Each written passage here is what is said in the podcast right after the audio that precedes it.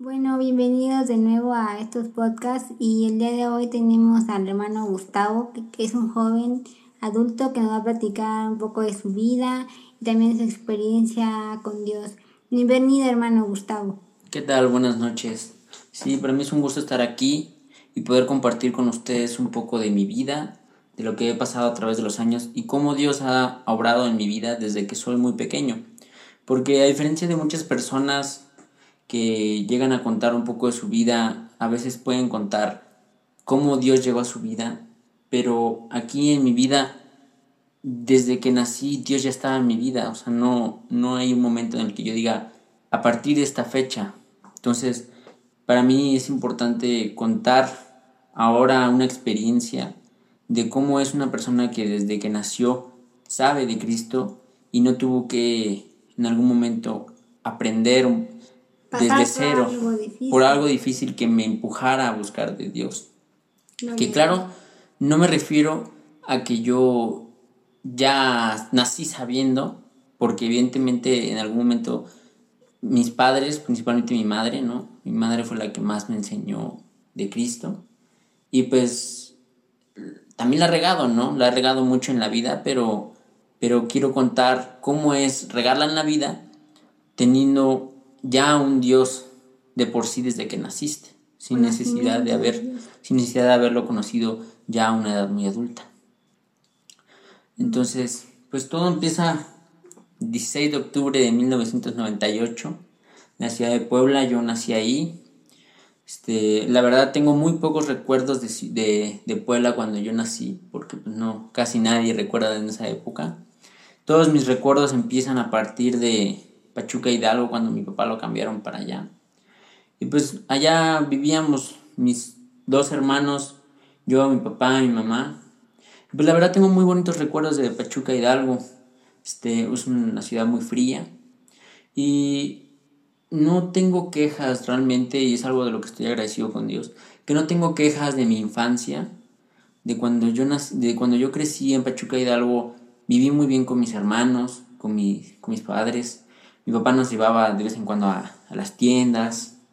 Mi mamá pues, siempre estaba en la casa, ¿no? Cuidándonos. Este, nos, daba, nos hacía de comer, nos llevaba a la escuela. Un dato curioso y chistoso es que mi mamá para despertarme me contaba historias de, de Spider-Man para... Que yo era Spider-Man para salvar a la, a la escuela y así motivarme para levantarme a la escuela porque como hacía mucho frío en Pachuca Hidalgo, yo no me quería parar para ir a la escuela. Era, mucho el frío que se sentía. Y pues con mis hermanos, la verdad es que a pesar de la diferencia que hay, porque mi hermana tiene, actualmente tiene 25 años y mi hermano 30, pues cada, ahora sí que cada quien nos llevamos cuatro años. Mi hermana me lleva cuatro y mi hermano le lleva otros este, cuatro y meses a mi hermana.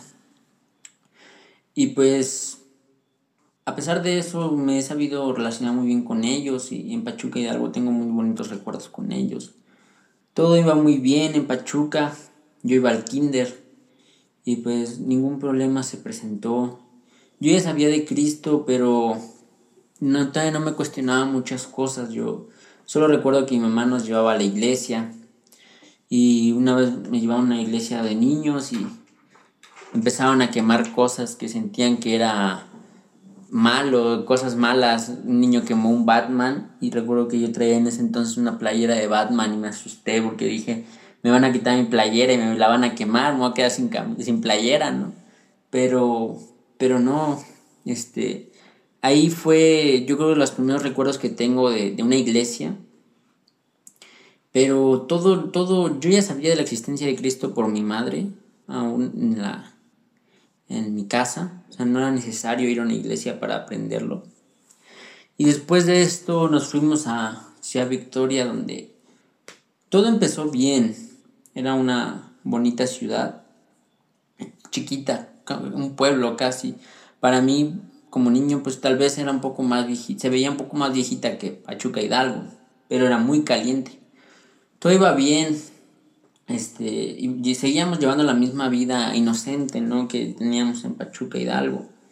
Pero empezaron muchos problemas por, por causa de, de que como mi padre era del norte, pues la familia de mi padre ya quería empezar a estar metida en, en nuestra casa. El problema no era que fueran de visita, el problema era que eran personas que, que no nos querían mucho, que digamos, o sea, nos trataban mal, no nos hablaban, eran muy secos. Entonces, su presencia no nos era muy grata para todos nosotros, tanto para mi mamá, que fue la que más sufrió en este aspecto, y pues nosotros en el aspecto en el que no nos entendíamos con ellos, porque no había un tema de conversación, ni siquiera había primitos para jugar, ¿no? O salir un rato. No había nada, entonces, pues sí, empezaron muchas complicaciones en dentro de mi familia, ¿no? Los cuales, pues uno como niño no sabe qué hacer en esos momentos. Te quedas trabado, no, no sabes reaccionar a la, a la situación, no sabes qué hacer, ves a tus padres discutiendo por algo y tú no sabes qué, qué hacer. ¿Qué edad tenías aproximadamente? Pues cuando empezaron los problemas por eso, yo tenía alrededor de 6, entre 5 y 7 años más o menos. Empezaron ahí los problemas, un poquito después de llegar a, a Ciudad Victoria, porque sí, mi papá empezó a llevar mucho a esa familia y pues era un poco incómodo para todos nosotros yo sentía que ya los pleitos de mis papás ya no eran pleitos de, de un matrimonio, ¿no? Normal, que a veces hay malentendidos. Sentía que los pleitos que tenían, por ejemplo, en Pachuca Hidalgo eran pleitos de un matrimonio normal, de que hubo, como dices tú, diferencias. Sí, pero en Ciudad Victoria no siento que ya fuera eso. O sea, en Ciudad Victoria siento que ya eran pleitos enfermizos, tanto para mi mamá como para mi papá. Pero más que nada mi papá era el que provocaba la situación, o sea pudiendo evitarse, eh, no lo hacía, ¿no? Entonces, sí, para mí era muy difícil, pero a pesar de eso, a pesar de las dificultades, yo seguí creciendo como un niño feliz. Y la verdad es que desde muy chiquito y desde Ciudad Victoria yo recuerdo, yo ya creía mucho en Cristo, yo ya sabía de su existencia. Y aunque tenía yo mis dos hermanos, cada quien tenía su cuarto. Entonces no había necesidad de que todas las 24 horas del día estuviésemos juntos. A veces mi hermana estaba en su cuarto viendo la tele o haciendo sus cosas de niña, ¿no? Y mi hermano, pues en sus, él era mucho mayor que yo, nueve años mayor. Entonces, él pues ya tenía su mentalidad de joven, o sea, él también tenía que hacer sus propias cosas aparte, ¿no? Y yo como niño tenía que jugar, tenía que estar en mis carritos, en mis espadas, en mis soldaditos, ¿no? Que a mí me encantaba. Mis videojuegos también. Entonces yo mucho, mucho tiempo me la pasaba encerrado en mi cuarto. O no encerrado, pero sí, sí en mi cuarto, ¿no? Y ahí en esos momentos era cuando yo me daba, me, ponía realmente a reflexionar de que quién era Dios y que realmente cuál era mi existencia en el universo, ¿no? Me salía a veces a la azotea a pensar, veía los cielos y decía, ¿cuál es mi, mi objetivo? Yo tenía alrededor de siete años cuando salía al, al techo y decía, ¿cuál es, mi, cuál es mi, mi, razón de estar aquí? ¿No? O sea, realmente también me preguntaba, ¿realmente existirá la vida? ¿O existirá eh, una historia? ¿O, o, qué es? O sea, yo a veces me preguntaba, ¿realmente mis hermanos son mis hermanos? ¿Mis padres son mis padres? ¿O simplemente es un sueño? ¿O qué es? O sea, yo me preguntaba de mi existencia, de por qué estaba aquí, tanto por qué estábamos todos, ¿Qué, cuál era el objetivo de todos, cuál era, cuál era el camino que seguíamos todos. Entonces todo ese tipo de cosas yo las hablaba con Dios y me ponía solo en el techo, platicar, me ponía a reflexionar y según yo también me ponía a pronosticar los tiempos, veía las nubes y decía, va a llover, no va a llover. Veo un poquito de, de nube negra, ya va a llover, ¿no? Y hacía yo mis predicciones o a veces decía, Señor, si se va la nube es porque me está sonriendo. O sea, yo decía cosas así. Y, y, eran mis tiempos libres, ¿no? O sea, a pesar de las discusiones y problemas que pudimos haber encontrado en Ciudad Victoria, yo seguí creciendo y, y, y, alimentando, ¿no? Esa curiosidad que, con la que uno tiene de niño. Entonces yo, pues sí, después, después también me empecé a preguntar, ¿quién es Cristo? Yo decía, ¿Y por qué si es Cristo, Él es mejor que nosotros? Y si Él es mejor que nosotros y Él es el Hijo, entonces nosotros qué somos? ¿O entonces Él es más importante que nosotros? tendremos que, que adorarlo. Me cuestionaba muchas cosas respecto a Cristo porque yo no entendía a 100% cuál era el significado de que Cristo había venido al mundo. Como niño no lo entendía, o sea, yo solo sabía que, que había muerto en la cruz por, por todos, ¿no? Pero como niño yo decía, ok, murió por la cruz, pero ¿por qué los adultos, por ejemplo, lo quieren? O sea, ¿por qué, por qué es tan importante? Yo no sabía. Y no por, porque no quisiera creer, sino era por cuestionamiento de, quién es realmente Cristo, ¿no? Entonces yo decía, había una canción de Chespirito que decía que, que Jesús buscaba amigos y yo decía, bueno, Jesús, Jesús busca amigos, yo quiero ser su amigo, ¿no? Y después todos los niños tenían amigos imaginarios, yo no tenía amigos imaginarios, mi amigo imaginario era Cristo. Yo de niño sabía que, que si hacía algo malo, mi, mi, amigo que me veía que era Cristo, iba a ver lo que yo hacía. Iba a, a realmente a, a, notar mi maldad. Y me acuerdo que yo me ponía en la pared y le decía, revísame Cristo, vas a ver que no tengo nada, yo le decía. Y yo hasta me, me quedaba ahí un ratito y decía, ves, no tengo nada. O sea, yo, yo, yo solo platicaba con él. No siempre, o sea, no te voy decir que, uy, todo, todas las 24 horas del día pero realmente, o sea, esa fue la conexión que yo tenía con Cristo desde el inicio. O sea, yo no, nunca, que yo recuerde, nunca ha habido un día en que yo diga, yo ni me acordé de Cristo, ¿eh?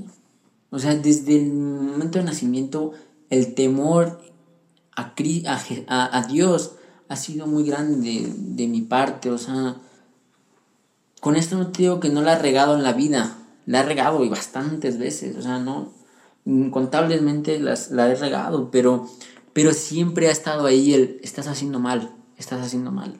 Entonces, como digo, todo eso lo fui aprendiendo desde niño y gracias a, la, a las enseñanzas de mi madre que mira, a pesar de todas las dificultades, mi mamá nunca dejó de hablarnos de Cristo y ella siempre fiel y fuerte ante la creencia de Cristo, nunca dudó ni nunca se debilitó. Mientras más se ponían fea la situación, más fuerte mi mamá se hacían las cosas de Dios. Entonces eso me ayudó también bastante para que yo pudiera hacer, crecer en, en, en, Dios, ¿no? Y eso me ayudó que yo de niño dijera, Dios existe, Dios existe, y nunca dudarlo. Entonces, cuando sucedían las cosas con mi papá, yo me asustaba, pero sabía que que Dios estaba ahí, ¿no? Y que Dios iba a cuidarnos. Y pues sí, todo, te digo, ya, regresando al tema de Ciudad Victoria, ya empezaron los problemas. Y, ya cada vez se hacían más feos, o sea, conforme pasaban los años, cada vez eran más y más frecuentes y más frecuentes. Y antes, cuando mis padres discutían, pues era como, bueno, pues ya al rato se contentan, ¿no? Pero ya después ya existía el miedo de, ¿y si ya no se contentan? ¿Y si ya se va? ¿Y si realmente mi papá se va de la casa? Entonces ya empezaba ese miedo cada vez, ya no era el, simplemente el, ay, si se pelearon todos a su cuarto a correr, ¿no? Ya era, ¿y si se va? ¿Y si ya no regresa, no? Entonces, mientras más yo crecía y más se hacían feos los, los problemas, yo decía, pues, eh, o sea, ya empezaba ese miedo de, de qué va a pasar en el futuro. Y pues la verdad, este, ya fueron creciendo, yo tenía como 8 años y pues yo, a pesar de todo, a pesar de las dificultades, seguí siendo feliz con mis hermanos, con mi... Y, y toda parte, a pesar de que yo era feliz con mis hermanos y que mi mamá tenía el problema de mi papá, también se vino otro problema, mi hermano otro problema. O sea, más problemas con mi hermano de que, pues, rebeldía de cualquier chamaco, ¿no? Tenía 15, 16 años, su rebeldía estaba al tope. Yo tenía, ¿qué serán? 6, 7 años, no sabía qué hacer también, o sea, yo no, yo no podía defender a mi madre de un, de un toro de 15 años, o sea, era mucho mayor que yo. No tenía ni la fuerza, ni la estatura, ni siquiera la voz, ni la inteligencia de decirle, oye, estás haciendo mal. Entonces, ¿qué hacía yo? Me acuerdo que yo lo notaba en una notita en mi cuaderno y decía, esto, voy a anotar lo que mi, hermano dice y se lo voy a enseñar a mi papá. Pero pues la discusión era tan rápida que pues, no me alcanzaba para escribir en un papel. O sea, mi velocidad de escritura no era tan rápida como para escribir toda una conversación. Entonces, pues ahí anotaba nada más un resumen de lo que sucedió, ¿no? Pero pues no, al final no se lo lograba mi papá porque él llegaba bien noche, ya ahora ya estaba dormido. Pero este, sí, a pesar de todo, pues, como te digo, todo crecí, crecí en un ambiente familiar sano. Porque aunque yo cuente estos problemas, realmente... feliz. Fui feliz, muy, muy feliz con mis hermanos, mi mamá. Y también con mi papá. O sea, a pesar de los problemas, mi papá era una persona muy seria, pero sabía aventarse a veces un chiste, ¿no? Nunca me dio un mal ejemplo todo el tiempo que estuvo conmigo. Nunca yo te puedo decir, mi papá fumaba enfrente de mí. Sí llegó una vez, ¿no? A estar borracho, pero solo una vez. Y él mismo contó que, que había sido un problema. O sea, ni siquiera fue intencional y, casi no bebía, o sea, nunca lo vi bebiendo así de que, oye, mi papá ya lleva rato bebiendo con los amigos, no. Mi papá siempre una persona muy centrada, muy trabajadora. Nunca, te digo, nunca me dio un mal ejemplo. Quería que yo estudiara. Siempre quiso que, que fuera fiel a mis estudios, no tanto yo como mis hermanos, no solamente yo. Y, y pues te digo, no, nunca me dio un mal ejemplo. No hay algo que yo me queje de que diga, no, mi papá, uy, no, me, me hacía tal cosa y yo sufría. No, era, era duro, ¿eh? Era muy duro conmigo, este. Duro con todos, con todos era muy duro. Mi papá no era de las personas que, que directo los golpes, o sea, a golpearte por hacerte algo malo, no. Pero sí, con su sola presencia asustaba. O sea, cuando él estaba, mis hermanos y yo no nos peleábamos. Porque sabíamos que, que con él sí nos podía ir feo. Con mi mamá también nos la respetábamos, pero, pero pues ella había más confianza, ¿no? Y aún así también nos pegaba. Y ella nos llegó a pegar muchas más veces que mi papá. Mi papá todavía era un poco menos dado a, a pegarnos, ¿no? Pero sí a regañarnos también. Él nos regañaba hasta por no hacer nada, también nos regañaba, o sea, por, porque no le entendíamos, nos regañaba. Entonces, pues sí. Era estricto. Era muy estricto, sí. Y también mi mamá, también mi mamá era muy estricta. Siempre ha querido lo mejor para nosotros y nunca dejó que nos desviáramos para, para malas cosas, o sea, siempre, siempre quiso que buscáramos de Dios, que estudiáramos, que comiéramos bien, que tuviéramos buenas amistades, que fuéramos limpios, que no hiciéramos cochinadas, ¿no? Como andar descalzos por toda la casa. O este, el cabello muy largo y, así todo feo, ¿no? O, o, un tatuaje o cosas así. O sea, nunca quiso que, que anduviésemos mal. O sea, ella siempre quiso que... Cuidaran su imagen. Que cuidáramos nuestra imagen y fuéramos niños bien. Y la verdad es que mucho tiempo lo hemos cumplido. También mi hermano lo ha cumplido, pero él ha largado también muchas más veces, ¿no? Este, pero sí, este, yo te digo, todo, toda mi infancia fue muy sana. Tengo muchísimos bellos recuerdos de mis hermanos, de mis, mis papás, ¿no? Juntos. De los cuales si me pongo a platicar todos los, todos los recuerdos que tengo, pues no acabarían todo el día, ¿no? Pero pues al final cuentas, la maldad muchas veces llega a triunfar, ¿no? Sobre una estabilidad, permanecer sobre una estabilidad tanto emocional como económica. Entonces, pues ya yo tenía que serán 8, 9, 10 años y fueron los 15 años de mi hermana, me acuerdo. Entonces, no, yo tenía como, sí, como 10, 11 años. Yo tenía, fueron los 15 años de mi hermana y pues decidimos que que ya al momento de irnos a, Estados Unidos, y pues evidentemente mi papá se iba a quedar. Y pues sí fue un golpe muy duro habernos ido a Estados Unidos y haber dejado a mi papá, haber dejado a mi hermano. Y evidentemente yo como niño pues tenía mis amigos de la escuela, ¿no? Amigos que después con el tiempo olvidas. Bueno, no siempre, pero, pero o sea, nada más necesitas unos cuantos meses para poder sanar de esa herida de los amigos. Pero es más dura la de un padre y la de un hermano. Entonces yo, yo sí, sí fue un golpe muy duro haberme nacido para Estados Unidos. Pero a la vez fue para, para aprendizaje. O sea, fue una nueva experiencia, aprendí cosas nuevas, El mundo se me abrió. Porque yo antes pensaba que Texas era un país y que estaba en otro continente o posiblemente en otro planeta. O sea, yo pensaba que Texas era otro lado y resultaba que yo estaba viviendo en Texas, ni siquiera sabía realmente dónde estaba parado. Entonces, sí aprendí muchas cosas allá en, Estados Unidos. Ah, este, aprendí inglés junto con mi hermana, también ella aprendió mucho el inglés. Pero fueron momentos difíciles porque... ¿Se fueron ustedes dos o...?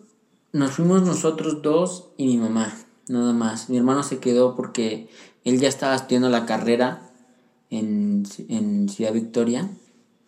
Entonces él ya no, se, ya no se fue para allá, para Estados Unidos, aparte tenía novia y pues él, para él fue más difícil, ¿no? Dejar ese ambiente que él, ya quería. Él ya tenía su vida hecha allá, ¿no? Entonces él quería quedarse. Pues muy respetablemente mi mamá, por no tener más conflictos y problemas, le dijo, pues quédate, ¿no? Con la esperanza de que eso lo ayudara a mejorar un poco más su vida, que él se diera cuenta que, que si sus padres, pues iba a batallar más. Pero pues desgraciadamente no fue así. Pero bueno, eso es otro tema. Entonces, sí fue un momento difícil en Estados Unidos, aunque fue de mucho aprendizaje, pero el habernos ido a Estados Unidos, y aunque fue difícil, me ayudó bastante a realmente darme cuenta de quiénes eran las personas importantes en mi vida. Porque yo creía que, como cualquier niño, que a veces llegamos a tener el error de que los amiguitos son lo mejor del mundo y que ellos nunca nos van a fallar, ¿eh?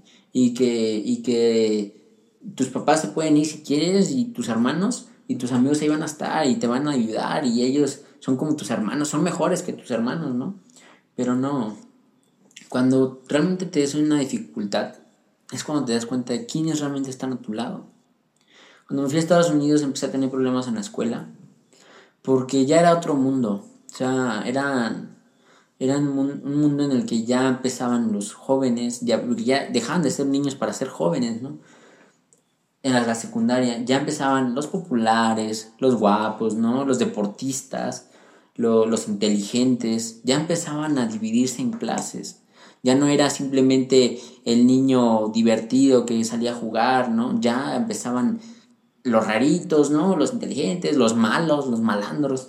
Entonces ya era otro mundo en el cual era muy difícil acoplarse y ver realmente cómo es este, este mundo y a qué te estás enfrentando. Entonces ahí es cuando me empecé a dar cuenta de que las únicas personas que yo tenía en este mundo eran a mi mamá y a mi, y a mi hermana. Porque no podía confiar en nadie más, ni contaba con nadie más ya que en la escuela tenía problemas y al regresar a la casa me sentía una paz de ya por fin estar en casa, ¿no?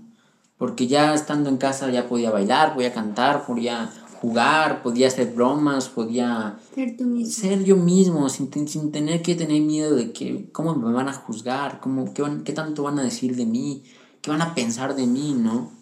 En mi casa ya podía yo ser yo mismo, mi mamá me daba la libertad de, de, de poder ser yo mismo, sin necesidad de reservarme nada. Nunca me impidió ser lo que yo quisiera ser. O sea, nunca me dijo, cálmate, no hagas eso. O sea, siempre me dejó hacer lo que yo quisiera, si quería bailotear, si quería jugar, si quería reír. O sea, ella me dejaba, nunca me, nunca me prohibió nada que, que alimentara mi creatividad o mi inteligencia o mi gozo. Siempre y cuando no fuera nada malo, ni siquiera jugar videojuegos me lo impedía. Decir, ya llevas mucho rato ahí, quítate de la, de la tele. Nunca me impidió nada porque sabía que, que estando en casa yo estaba seguro. Y es que realmente yo estaba seguro. Allá afuera el mundo era horrible. Tenía compañeros de secundaria que ya bebían, que ya éramos primero de secundaria, ni siquiera éramos tercero, ¿no? Ya por acabar ya entrar a la prepa. ¿Cuántos años teníamos? 11, 12 años y ya bebían, o sea, ese no era una, ese no era un ambiente sano, no un ambiente sano en el que uno pudiera crecer feliz. Entonces, pues sí, yo fui muy feliz en darme cuenta de que quiénes son las personas que realmente, con las que realmente cuento, ¿no? Entonces ya habíamos tenido, ya teníamos planes, ¿no? Para irnos Ah, y también importante mencionar que a pesar de la situación en la que estábamos viviendo, de la dificultad, ¿no? De, de dejado a mi papá, a mi hermano, problemas con los amiguitos en la secundaria, ¿no? Y, y, la soledad de, de, decir, ya nada más estamos yo, mi hermana y mi mamá, ¿no? De, de pasar a estar en una estabilidad familiar, ahora ya estábamos los tres solos contra el mundo. A pesar de eso, yo no recuerdo haberle recalcado algo a Dios, de decirle, Señor, tú provocaste esto, ¿por qué permites esto? Una vez le dije, Señor, ¿por qué mis compañeros me tratan así? ¿Por qué son así?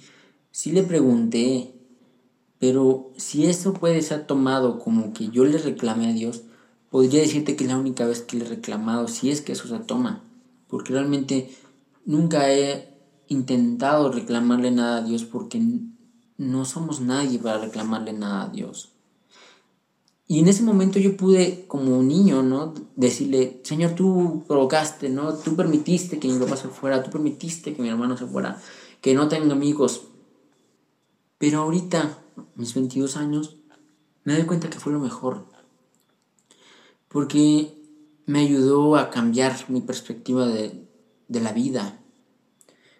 Después de eso, empecé a darme cuenta que realmente vale la pena intentar sobresalir y ser diferente. Ya no era simplemente el tratar de encajar. Cuando llegué a Estados Unidos intenté encajar con los estudiantes, intenté ser como ellos. Quería agradarlos, pero después me dije, ya, o sea, ya, ya lo intenté, no se puede, solo logras que te humillen más, solo logras que te ofendan más, que se burlen muchas veces tuve que defenderme, ¿no? De la, de la gente que me, que me agredía. Y la verdad, curiosamente, yo prefería estar castigado a preferir estar con mis compañeros. Hasta ese punto llegué en la vida en el que ya no sabía realmente que no que, digo, ya no ya no realmente quería estar con ellos, ya ya, ya no encontraba una estabilidad con la gente ordinaria. Ajá. Yo quería estar en lo mío. Yo me iba a la biblioteca y leía libros y ahí fue donde realmente me di cuenta que eh, yo solo soy feliz. O sea, no necesitaba de tener mis super amigochas, ¿no? De estar riéndome. No, me di cuenta que, mi felicidad era aprender cosas. Me puse a leer libros de historia. Exacto, me puse a leer libros de historia, de matemáticas, de lo que encontraba de, de de aventura, de lo que fuera.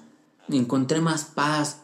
Y, también me di cuenta de otra cosa importante, que me, que, me, que me fascinaba más platicar con adultos que con los mismos de mi edad. No encontraba estabilidad platicando con gente de mi edad. No, no, me, no, me sentía bien, o sea, no tenía plática con ellos, no, no encontraba realmente algo que yo dijera, con ellos puedo platicar de esto, de aquello, porque no, Prefería platicar con gente más adulta, con la bibliotecaria, con la secretaria, con la directora, con la, con la jefa de departamento. Me ponía a platicar con ella, le decía, este, ¿cómo? Me acuerdo que ella tenía una hija que estaba en avanzado, clases avanzadas, y yo le dije, ¿cómo es que su hija hizo que su hija llegara hasta ese punto? O sea, que ya tenga todo eso. Yo quiero ser así, le dije, yo quiero también estar y ella me dijo, es que ella ya era así de por sí, yo no la impulsé. Y yo dije, no, pues cómo, o sea, tiene que haber una receta, ¿no? Una fórmula. Una fórmula, ¿no? Para, para, para poder ser así.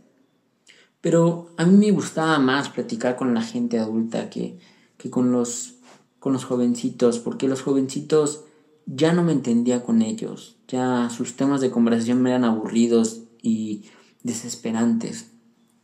Entonces yo recuerdo muy bien un, ángel que Dios me mandó que se llamaba Mr. Benítez, un profesor de matemáticas, que él se dio cuenta de mi situación, él me percibía, me dijo, Gustavo, yo te veo que a veces estás feliz, sabes, participas mucho en clase, y luego estás deprimido, o sea, no, no participas.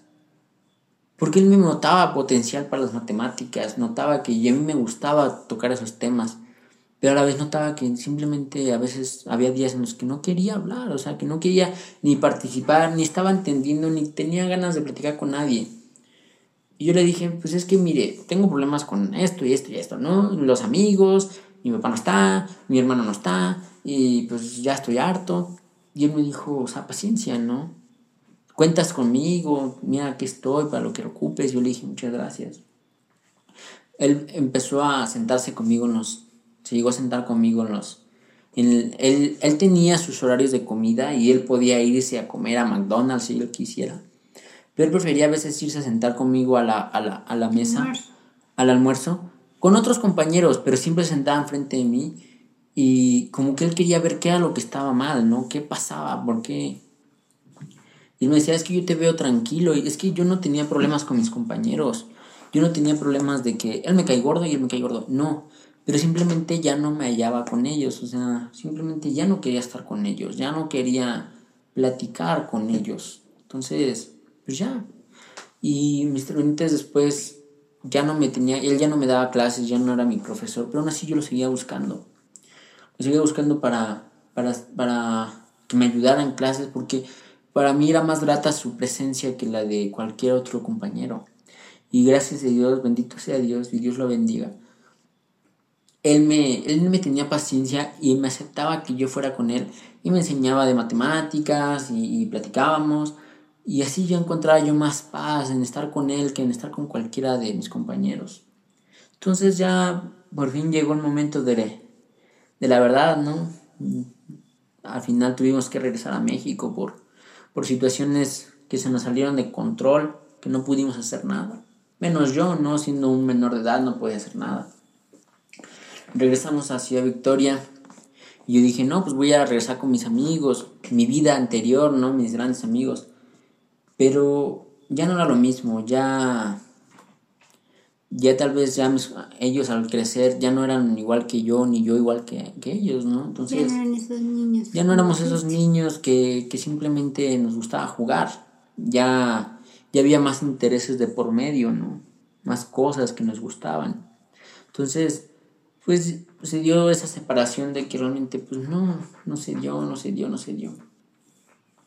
Y yo pues empecé a, allá vivir una vida un poco más reservada en Ciudad Victoria. Entré a cursos de piano. No pude entrar a la escuela por, por, situación de que no tenía mis calificaciones americanas, entonces no pude. Y pues ya este entré a la secundaria, por fin pude entrar a la secundaria ahí en Ciudad Victoria. Y ya por fin la acabé. Lo primero que quisimos hacer al terminar la secundaria fue irnos de Ciudad Victoria porque fue muy difícil el golpe de regresar. Ya, ya no queríamos estar ahí porque tantos recuerdos ¿no? en esa casa. Ahí viví con mi papá, ahí viví con mi hermano. ¿Para ese tiempo ya no estaba tu ahí? Mi papá no, ya, él había dicho que se había ido, él había dicho, ¿no? Que, lo habían cambiado a Chihuahua, pero pues posiblemente sí lo cambiaron, pero él ya había hecho su propia vida, ya, ya tenía una esposa, bueno, no esposa, pero sí una, una mujer, ¿no? Otros hijos, ya, ya él había hecho su vida, ya no, ya no pertenecía a nuestra vida cotidiana, ya no iba a volver, eso era claro. Todo empezó en Estados Unidos cuando él iba cada fin de semana, después ya no fue. después, primero iba cada fin de semana, después cada 15 días, después cada mes, y después hasta que un día ya no regresó, ya no volvió, o sea, ya, ya, ya tenía sus propias cosas y ya llegó un momento en el que me cayó el 20 de decir, ya no va a regresar. Sí lo sigo hablando con él, sí a veces este, le mando mensaje o hablamos por teléfono, pero es corto. Ya nunca más volvió a ser lo mismo de aquel niño que vivía con su padre, ¿no? En Ciudad Victoria, ya no volvió a ser lo mismo, ya se perdió totalmente eso, ya no, ya no volvimos a esa, a esa etapa en la vida.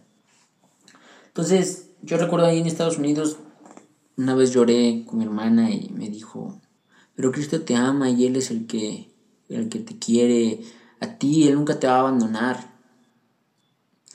Y yo lo sabía, pero el que ella me lo dijera me ayudó a decir, es verdad, debo dejar a mi padre ya en paz, o sea, ya, ya no va a volver, pero Dios estará conmigo en este camino, ¿no? En esta, en esta aventura que todavía me faltan mucho por recorrer. Yo dije, debo dejar de sufrir, voy a avanzar.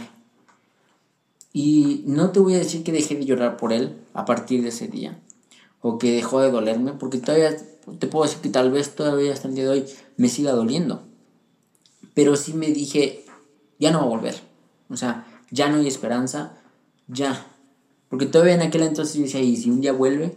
Y yo le preguntaba a mi mamá, ay mamá, ¿y, ¿y no te gustaría regresar con mi papá?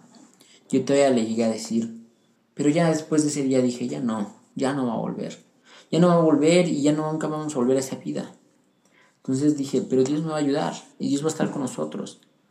Regresamos a Ciudad Victoria y la verdad es que la situación no fue nada fácil en Ciudad Victoria. O sea, como te digo, sí cursé la secundaria y, la, y, y tomé algunos cursos, pero la situación con mi hermano cada día se fue haciendo más difícil. Porque pues él ya era un adulto y estaba seguía dándole problemas a mi mamá, ¿no? Pero yo ya iba creciendo en, edad y en estatura, ¿no? Y ya, ya cada vez mi mente se iba desarrollando más y ya no era el, el niño que se asustaba con mi hermano, ¿no? Que, que le decía algo a mi mamá y yo me asustaba de que, ¿qué está pasando, no? No, ya, ya, ya era el enfurecerme de que algo le dijeran a mi madre, ya era intocable de que ya no le vas a decir nada y ya no le vas a, a gritar y, y, ya nadie le va a decir nada. Entonces ya yo empezaba a, a, a retarlo a él y a correrlo y a decirle las verdades, o sea, si no quieres estar aquí, vete. O sea, a mi madre no vas a venir a gritarle. Y te le empezaste a Sí, o sea, ya empezaba a decir, ya, o sea, ya estoy harto de que todo el mundo quiera agredir a mi madre, ¿no? Ya, ya llegó un momento en el que ya empecé a hartarme. Entonces, este, pues sí, fueron momentos difíciles. Acabé la secundaria y nos fuimos a Querétaro. Ahí empezó ya otra historia, ¿no? Porque todavía en la secundaria, cuando estaba en Estados Unidos, yo todavía le era un poco rebelde a mi mamá. O sea, yo era un poco dado a, a, a revelármele, o sea, de que no quiero estudiar, no quiero, quiero regresarme hacia Victoria por mis amigos, ¿no? Te digo que fue una etapa difícil, pero una vez que nos fuimos a, a Querétaro, sabía ya que mi mamá y mi hermana eran lo único que tenía, o sea, ya iba yo con esa mentalidad de, de, si nadie quiere ser mi amigo, pues a la fregada, yo no me interesa lo que ellos piensen de mí, o sea, mientras yo tenga a mi mamá y a mi hermana, que se, que se, que se aparezca al mundo, no me interesa. Entonces llegamos a Querétaro y pues todo bien, todo bien, gracias a Dios, o sea, entré eh, para mí fue como, wow, una ciudad más grande, porque donde yo vivía en Estados Unidos era una ciudad chiquitita. Y Ciudad Victoria pues es un ranchito casi, casi. Entonces no es una ciudad grande. Entonces llegar a Querétaro para mí era como, wow, pues ya vamos mejorando, ¿no? Entré a la preparatoria y pues empecé a darme cuenta que, que Querétaro tenía un problemita, un detalle, que la gente era soberbia, o sea, tenía una un ser dentro de cada un queretano que no quería ser humillado, que no quería ser rebajado, que todos eran algo en la vida, ¿no? Algo importante, apariencia. pura apariencia. Entonces entré a una universidad, una preparatoria prestigiosa, ¿no? Se puede decir, que eso es lo que ellos querían hacer creer. Y me fue mal porque los profesores eran así y yo no toleré esas cosas y y, y, me fue mal. Tuve que repetir otro semestre y me salí de esa preparatoria. Entonces, yo entré a la CUSBA, es una preparatoria en, en Querétaro, y ahí conocí grandes amigos, me la pasé muy bien, pero me desvié mucho, empecé a cometer muchos errores. O sea, no le daba tantos problemas a mi madre, sí le daba problemas de cualquier chamaco, que a veces hago berrinche, ¿no? O que me peleo con mi hermana, o cosas así, o que, o que no quiero ir a tal lado y hago berrinche. Pero no graves así de que tú dijeras que le estás dando problemas a tu madre de que llegas bien noche, o de que estás fumando, o que estás... No, nunca en mi vida he probado una gota de alcohol, ni nunca he fumado, ni nunca me he metido nada que no sea sano. Pero me empecé a desviar mucho, o sea, empecé a, a ya no ser tan cuidadoso con mi, conmigo mismo, o sea, me dejé llevar un poco por la malicia del mundo. Perdiste dirección. Perdí un poco de dirección y ya no sabía a dónde iba.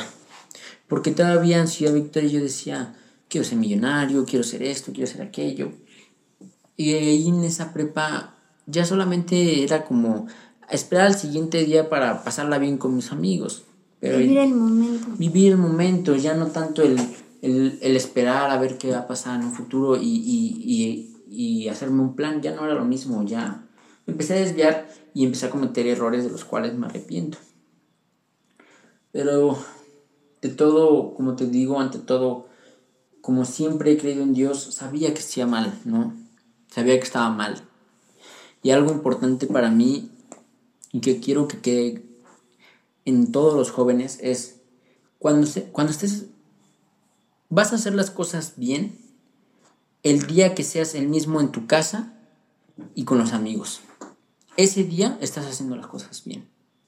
¿A qué me refiero? Que no tengas nada que ocultarle a tus amigos, que le, que le muestres a tus padres, ni nada que le muestres a tus padres, digo, que, le ocultes a tus padres y sí le muestres a tus amigos. O sea, tienes que ser el mismo con tus padres y con tus amigos.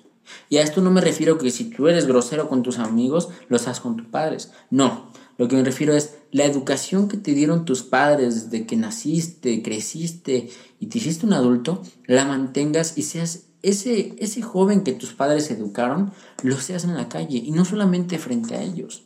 Y ese fue mi error. Yo era uno en la casa y era otro en, allá afuera, ¿no? Entonces... Tal vez buscabas encajar. Tal, tal vez sí buscaba encajar, o sea, empezaba, más que encajar, buscar encajar, encajé, ¿me entiendes? Sin buscarlo. O sea, ya no era igual que en Estados Unidos que yo quería agradarlos. Acá no los tenía que agradar. Acá todos nos agradamos y eso me empezó a desviar así a decir, uh, pues, eh, vamos a, a, platicar, ¿no? Vamos a decir esto y, y, empezaron las malas palabras y empecé a acostumbrar a también ser vulgar, ¿no? Y eso no era bueno. Yo no iba a ser vulgar con mi mamá, no iba a ser vulgar con mi hermana pero sí lo era con ellos, o sea, qué tipo de persona doble cara era, ¿no? No era, era imposible ser así. Entonces yo dije, no. Un, momento en el que dije, ya, o sea, no puedo seguir así, siendo dos personas, o sea, que seas una persona en la calle y llegas a tu casa y te peinas y ya eres otro, o sea, no puede ser eso, tienes que ser el mismo. Entonces yo dije, no, ya no quiero. Ya no quería seguir fingiendo. Ya no quería seguir fingiendo, no, porque sabía no solamente que, que, que, afectaba a mi mamá y a mi hermana, sino también afectaba a mi creencia en Dios de decir, Dios me está viendo y Dios está viendo que, que, estoy, que soy mentiroso, ¿no? O sea, al cambiar así. Entonces tenía yo que, que realmente decidir por mí mismo ser quien yo quiero ser, o sea, no solamente lo que lo que me estoy acostumbrando a hacer con los amigos, ni, lo que quiero aparentar ser. Porque eso es lo que estaba haciendo con mi mamá, aparentar ser alguien que, no estaba realmente siendo. Tenía que realmente convertirme en quien yo prometía ser, ¿no? Entonces entré a, a, otro a otra preparatoria, me cambié a otra preparatoria y dije, ya, o sea, ya tengo que cambiar, o sea, tengo que ser mejor persona y decidí dejarlo, ¿no? Dejar de, ser un doble cara. Entonces, ahí en la preparatoria, en esta nueva preparatoria, tal vez no conocí tantos amigos como allá, ¿no? Que tenía varios amigos, acá no. Solo tuve un amigo, pero con este amigo yo podía ser quien yo realmente era y como mis padres me educaron a ser. Yo no le oculté nada a él que le mostrara a mis padres, ni le, ni le oculté nada a mis padres que sí le mostrara a él. Yo era tal cual era con él como con mis padres. Entonces, ahí empecé a darme cuenta que, que tienes que ser una persona de bien. O sea, no puedes vivírtela ocultando y, y aparentándose para, para cada persona. Tienes que ser tú, tener tu propia esencia buscar tu propio ser, o sea, tu propio yo, no tienes que... Identidad. Tu propia identidad, porque si no siempre vas a estar perdido por la vida, no vas a saber quién eres, no vas a saber hacia dónde vas. Entonces, en tercera preparatoria empecé a tener este amigo y empezamos a ser muy, a frecuentarnos mucho y empezamos a, a, platicar y hablar. De, yo le empecé a hablar de Dios, le empecé a decir, mira, eh, Dios es así, Dios es así, Dios te quiere, Dios te ama, bautízate, ¿no? Porque yo me bauticé a los, a los 15 años, no, 16 años yo me bauticé con la esperanza de cambiar mi vida.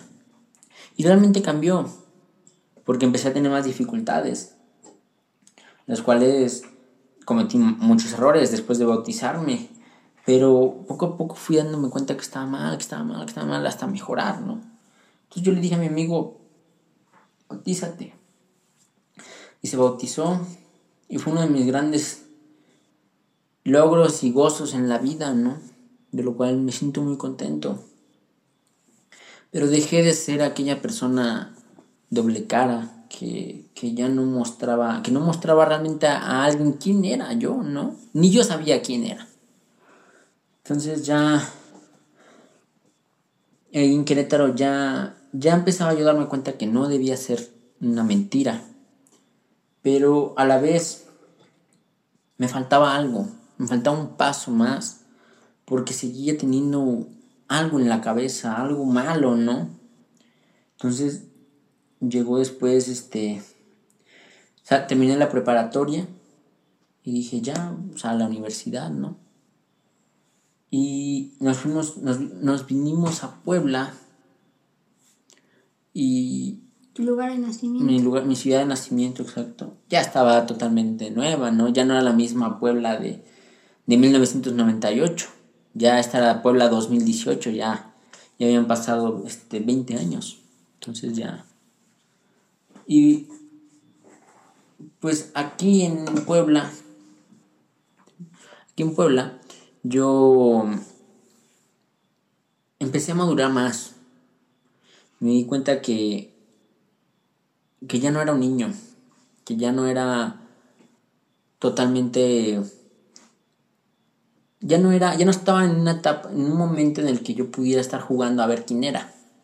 Tenía que definirme, ¿no? Y aparte, mis, mi hermano se vino con nosotros, junto con su esposa. Entonces, en ese entonces mi hermano no tenía trabajo y luego su esposa estaba embarazada. Entonces dije, hay que que se vengan a vivir con nosotros, ¿no? Se fueron a vivir con nosotros, estuvimos viviendo en un departamentito apretados, ¿no? Yo dormía en el sillón, me acuerdo. Y ella estaba embarazada, mi hermano no trabajaba, entonces yo la tuve que estar llevando junto con mi mamá, claro, mi hermana y él al, al médico, estar pagando el mandado, estar pagando acá, pagando por allá.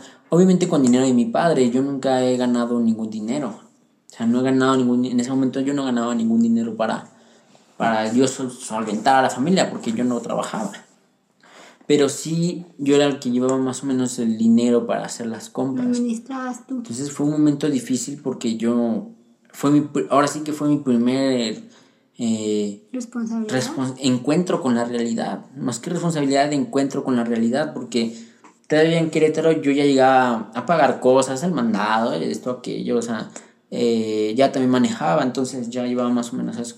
Pero aquí en Puebla ya me di cuenta que que estaba más difícil la situación y que había que ahorrar y que había que guardar el dinero y no malgastarlo y que, y que no todos los restaurantes eran baratos, ¿no? Y más cuando llevas un grupo grande de personas. Entonces ahí empecé a tener así de que darme cuenta que, que la vida no es tan fácil. Después entré a la universidad. Y cuando entré a la universidad, ya entré con una mentalidad de quiero ser exitoso. O sea, no quiero amigos, no quiero novia, no quiero nada que no sea referente a mi éxito. Nada que te distrajera. Nada que me distrajera, o sea, ya no estaba interesado, ya tenía un amigo, el que se había bautizado, ya no necesitaba más. Ya tenía a mi hermana, ya tenía a mi mamá, ya tenía a mi hermano y ya tenía una sobrina. Entonces, ¿qué más requería en la vida? Nada. Ya no había por qué distraerse. Entonces ya entré a la universidad y, empecé a, estudiar y a, y, a, tratar de sobresalir, ¿no? Obviamente al hacer eso pues empieza a haber problemas, ¿no? Con otros compañeros que no les gusta. Y eso, eso, eso de la universidad fue un, gran momento porque yo recuerdo que hice el examen de admisión para esa universidad Y yo tenía miedo de no pasarlo porque en ese entonces la universidad, esa, esta de Puebla, era de las mejores, ¿no? De México. En ese momento estaba posicionada como la tercera mejor universidad de México. Era como, ah, no, pues, o sea, mis respetos por esa universidad, ¿no? Entonces yo tenía miedo, yo decía, a ver si la logro pasar el examen. Y sí estudié un poco para el examen, tampoco te voy a decir que, uy, no, me la aventé estudiando los tres meses antes del examen. O sea, estudié tal vez una semana antes. O sea, no me preparé y, me arrepentí horrible. Dije, ¿cómo no me, no, cómo no, no me preparé? ¿Cómo no me preparé? O sea, qué coraje me dio, ¿no? Y, y decía ahí que, digo, ya por fin fui al examen, lo presenté y dije, ay señor, dije, esto está bien difícil, porque lo hice y estaba bien complicado. Empecé bien, ¿no? Empezó la parte de español, las partes de básicas, ¿no? Español, matemáticas, inglés. En el inglés me fui de lleno, ¿no? Pues dije, está fácil, español igual, más o menos. Pero que entra el área, ¿no? Entonces empieza el examen difícil, la parte especializada. Dije, no, señor, esto está muy difícil, ni de chiste lo voy a pasar. O sea, dije, ya, tiro la toalla, dije. Y dije, pues ya termina de contestarlo. Dije, ya, pues a ver qué te sale.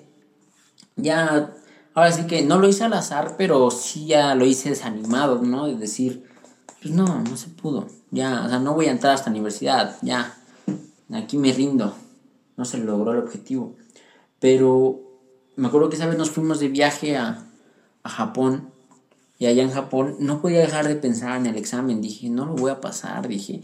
Y yo le dije a mi papá que iba a entrar a la universidad y mi papá se va a enojar y mi papá se va a decepcionar. Dije, y no soy ni siquiera capaz de entrar a la universidad. Ya me estaba yo ahora sí que rompiendo la cabeza por algo que no ni pasaba. Y me acuerdo que mi mamá y mi hermana me decían, sí vas a pasar, ¿de qué te preocupas? Y yo, no, es que estaba bien difícil.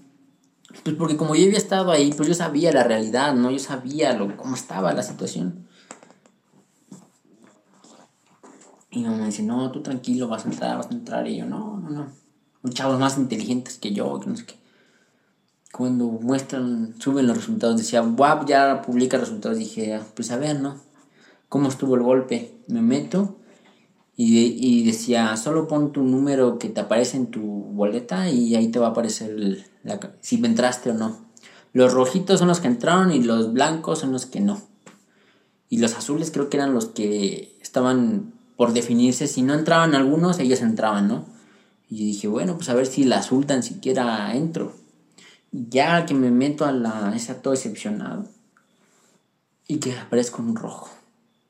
O sea, había entrado, me habían aceptado y así como, yo no fui, o sea, yo no hice el examen, o sea, ahí fue cuando me dije, ahí es cuando entran los milagros, porque yo de plano ese día te puedo prometer que yo dije, no lo voy a pasar, o sea, está difícil, o sea, de plano no se, no se puede, ¿no? Simplemente no.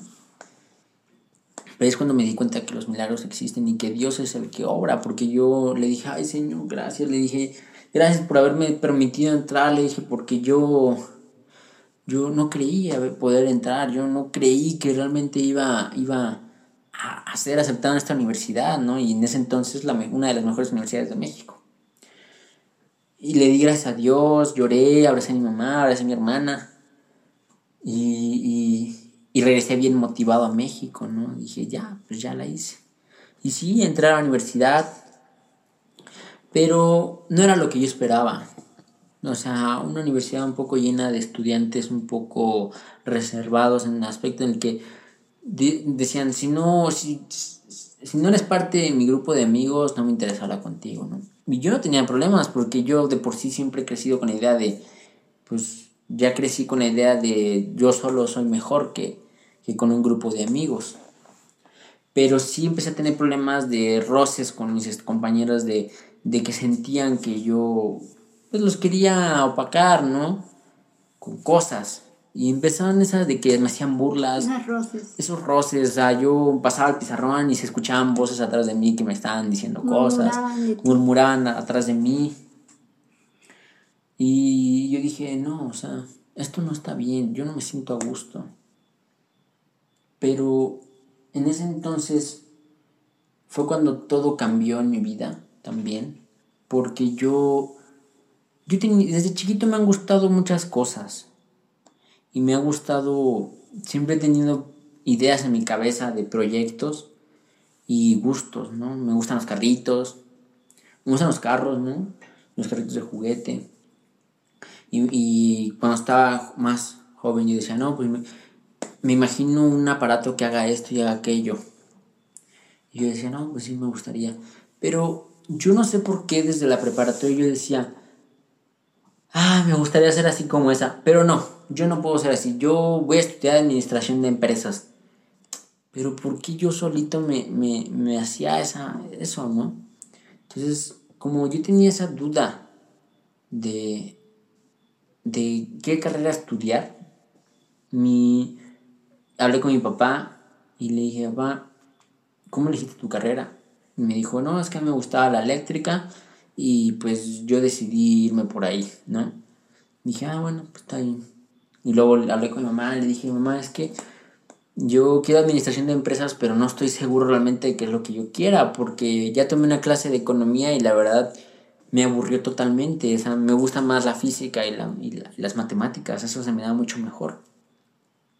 Entonces, mi mamá me dijo, ¿por qué no estudias algo de carros? A ti te gustan. Y yo dije, pues sí, ¿no? O sea, así de sencilla era la respuesta, no tenía que, no tenía que romperme la cabeza. Pensando.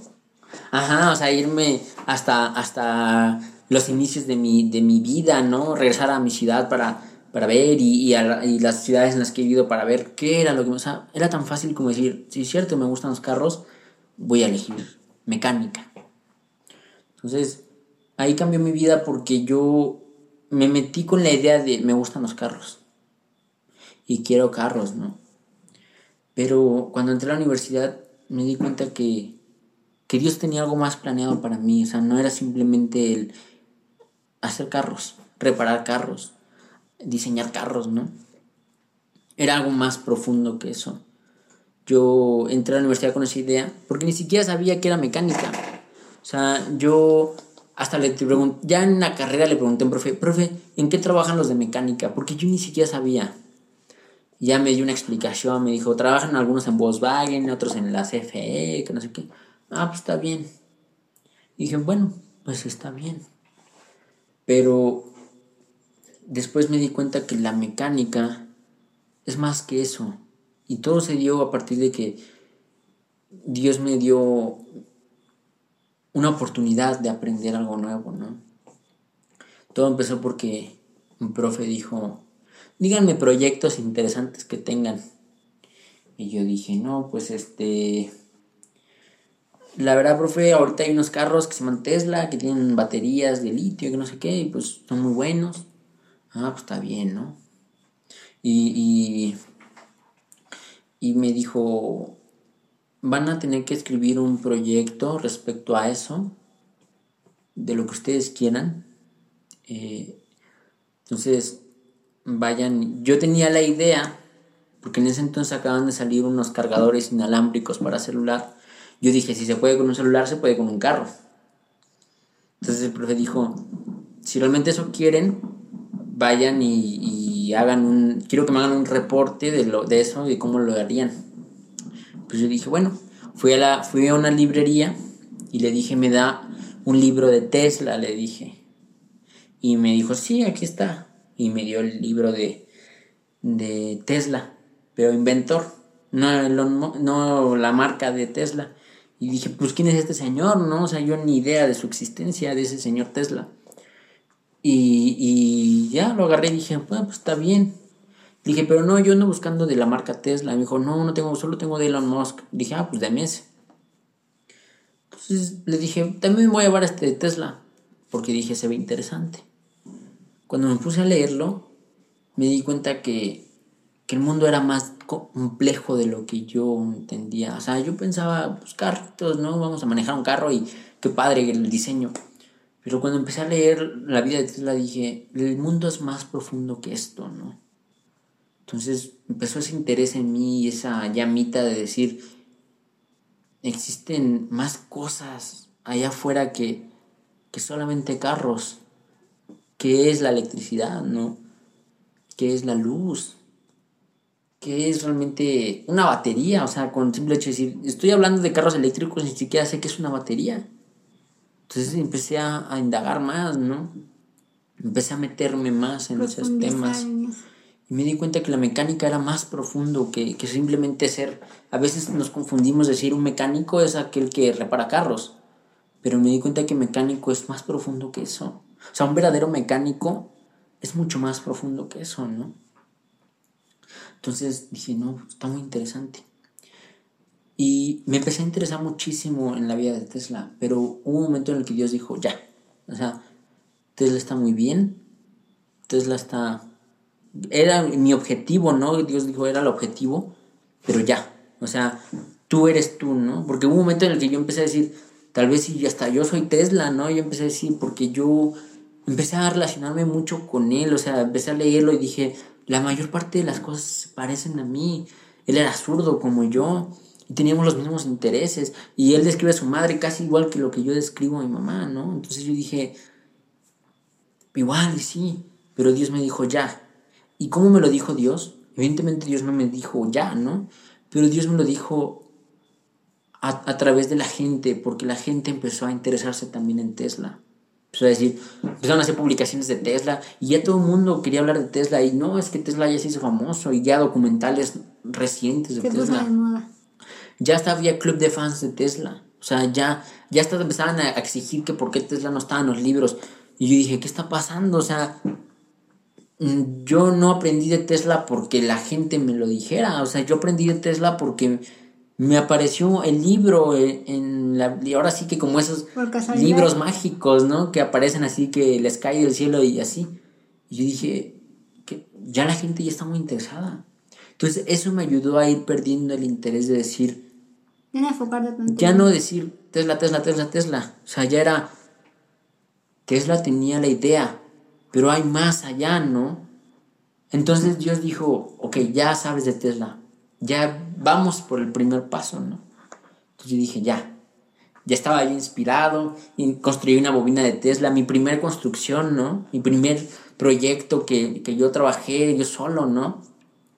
Porque me acuerdo que cuando yo la construí, yo quería ayuda porque yo no sabía nada de eléctrica, yo no sabía nada de circuitos, yo no sabía nada de eso. Entonces, nunca en mi vida me había puesto a hacer algo así. Me interesan los carros, no una bobina, ¿no? Entonces yo dije, ¿cómo le hago? Pedí ayuda y nadie, nadie me quiso ayudar. Y un compañero estaba con mi profesor de física y le dije, oye, ¿tú sabes dónde está el profesor de física? No me quiso ayudarle. ¿Por qué? Porque en él existía la envidia de que no querían ayudarme, o sea... Sospechaba que buscabas ayuda. Y ese mismo compañero también construyó una bobina también estaba cocinando bobina y la llevó al salón y se la llevó al profesor y el profesor la, la vio y le dijo, pues tienes que hacerla así y así. Pero quítate, dice, porque llévate esa cosa, lo haces en tu casa, porque el chavo quería la atención de todos con su bobina, ¿no? Llevó un circuito y todo. Y ese, yo después fui con otro profesor y, y ese profesor sí me quiso ayudar. Y me dijo, mira, tienes que pedir esto y esto. Son los... Busca videos en YouTube, fue lo que me dijo. Y yo le dije, bueno, pues que en YouTube, pero el, el cochino video de YouTube no te explicaba todo, o sea, no te decía cómo hacerlo. Y batallé, batallé, batallé. Un momento en el que dije, no funciona. Se me quemaba la cosa esa, me llegó a quemar, o sea, no, mm, apestó mi cuarto a quemado porque no funcionaba. Y el día que mi compañero me hizo eso de que no quiso ayudarme, yo dije, me acuerdo que me molesté mucho porque yo dije, ¿qué le he hecho yo? Ni siquiera le hice nada porque quisiera hacer la misma bobina que yo. No le hice nada. ¿Por qué? ¿Por qué ese odio, no? O sea, ¿qué les he hecho? Y dije, no. Yo me acuerdo que yo llegué a mi casa muy molesto y le dije a mi mamá, hoy, hoy mi compañero me hizo esto y esto. Y me siento muy molesto. Y me dijo, ay, no, pues qué feo, ¿no? dije, pero ¿sabes qué, mamá? Le dije, de algo estoy seguro, le dije. Me dijo, ¿qué? Le dije, que no me importa cómo le voy a hacer y cuántas veces lo tenga que hacer, esa bobina me va a salir y me va a funcionar, le dije. Y ese foco se va a prender, dije. Ese foco se va a prender sin cables, sin nada, le dije. No me importa cómo le vaya a hacer, pero lo voy a lograr, le dije. Y estuve ese día, trabaje y trabaje y trabaje para que por fin prendiera.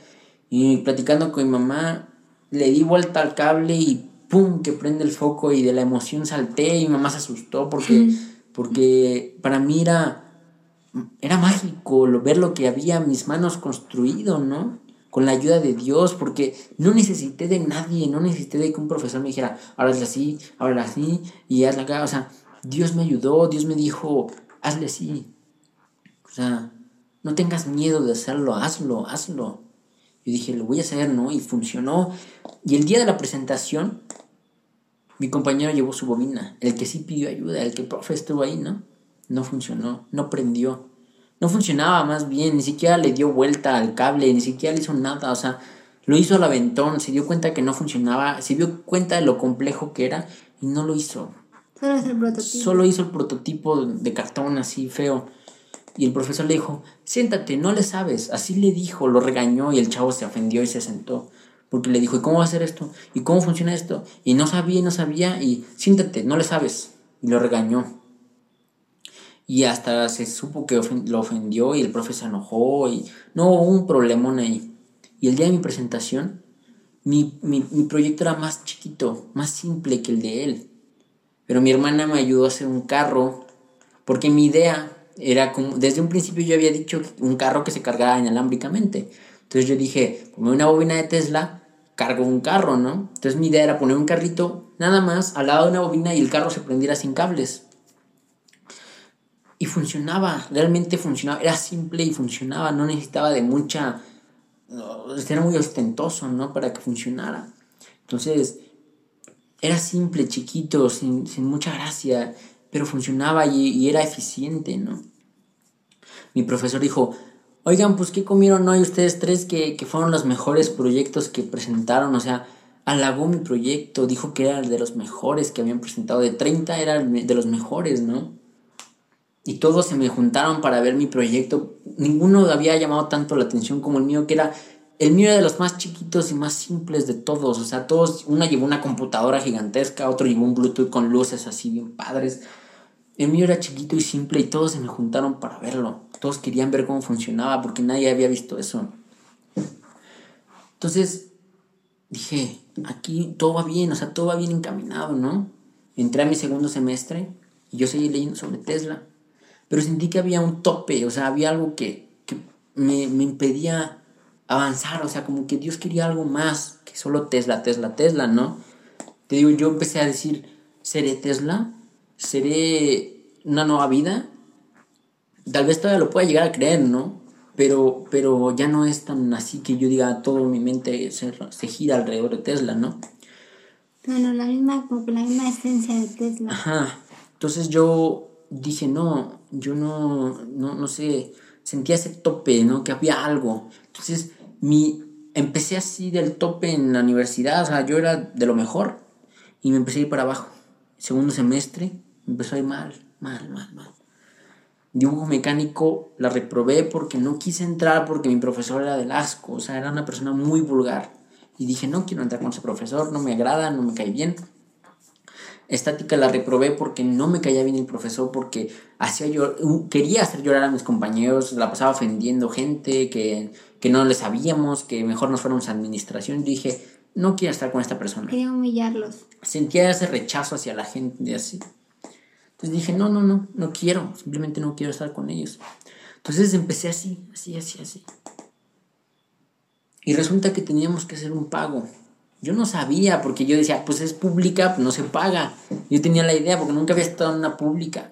Bueno, sí en una secundaria, y yo que recuerden, nunca había pagado. Entonces yo dije, no se paga, más que mi admisión, ¿no? Ya una vez dentro. Y resulta que teníamos que pagar. Y yo no lo pagué, y me dijeron que cuando quise sacar un libro, me dijeron, no estás registrado. Y dije, ¿qué? Sí, que no estás registrado. Entonces dijo, ve a checar tu situación. No estabas en el sistema. No estaba en el sistema. Y dije, ¿qué onda, no? Y fui a preguntar, ya estábamos por acabar el semestre. Y me dijo la señora, no estás registrado, que no sé qué. Estás como dado, como, no de baja, pero no estás registrado en clases nuevas. Y dije, ¿qué? ¿Y todas mis clases que hice? pues no se van a tomar en cuenta. Ve a secretaría, que no sé qué, a checar. Fui y me dijeron, sí, es que si no pagaste vas a tener que repetir semestre. Van a, vas a tener que levantar una solicitud para ver si puedes repetir el semestre o si no vas a tener que otra vez hacer el examen de admisión. Dije, ¿qué? O sea, todo lo que hice para nada. Y me acuerdo que poco antes de eso, mi hermana me había dicho, tuve un sueño. Y le dije, ah, sí. Me dijo, sí, este, soñé que, que entrabas al tecnológico. Y yo, ah, no, pues posiblemente sea un amigo. Le dije que quiere entrar también ahí, ¿no? Y me dijo, no, soñé que eras tú. Le dije, no creo, le dije, porque yo estoy bien, porque estaba bien, yo no, todavía no sabía lo del problema. Y dije, con que reprueba esas dos materias, pues le sigo, o sea, las vuelvo a hacer con otro profesor mejor, dije. Y, me dijo, no, no, eras tú. Yo dije, no, no creo. Entonces cuando pasó todo esto, yo dije, ¿qué, qué, voy a hacer? Dije, o sea, ¿qué le voy a decir a mi papá? ¿Qué le voy a decir a mi mamá? ¿Qué le voy a decir a mi hermana? No, que voy a hacer la decepción de todos, porque se supone que entré para terminar, ¿no? No acabar en segundo semestre. Entonces yo dije, ¿qué está pasando? Dije, no, no, no sé qué voy a hacer, le dije. Y hablé con mi mamá y mi mamá dijo, pues enfréntalo, ¿no? Y fuimos y sí, me dijeron que tenía que salirme o, o, a ver qué onda. Y me dijo, ve a ver al secretario académico él te va a decir. Fui a verlo con mi mamá. Le dije, espérame aquí afuera. Le dije, yo entro. Me esperó afuera. Nunca llegó el secretario académico. Nunca llegó. Yo dije, no, ya, ya, ya, no tiene caso. Y mejor me salí. Mi mamá me dijo, ¿y ahora? Le dije, pues no sé, ma. Le dije, ya no sé qué hacer. Y me acuerdo que estábamos así parados en el carro. Pero días antes de que yo le dijera a mi mamá, yo le hablé a mi hermana y le dije, oye, ¿qué tan cierto crees que sea lo de tu sueño? Me dijo, ¿cuál? Le dije, lo de que yo entraba al tecnológico y me dijo, pues no sé. Le dije, es que todos están caminando para allá. Bueno, pasó. Y después mi mamá me dijo, ¿y por qué no lo intentas en el tecnológico? Y dije, pues bueno. Y entré y todo bien, gracias a Dios, ¿no? Pero bueno, antes de entrar al tecnológico, yo dije, bueno, este, vamos a... Sí, sí, ¿verdad? Yo dije, pues vamos, ¿no? Hice mi admisión, todo. Y decían, nos vamos por buen camino. Hablé con mi papá. Queriendo y no, dijo, bueno, entra, o sea, métete, ¿no? Ya ni modo, pues ya salte de aquella. Pero ya no te andes cambiando, me dijo. Yo le dije, sí, papá.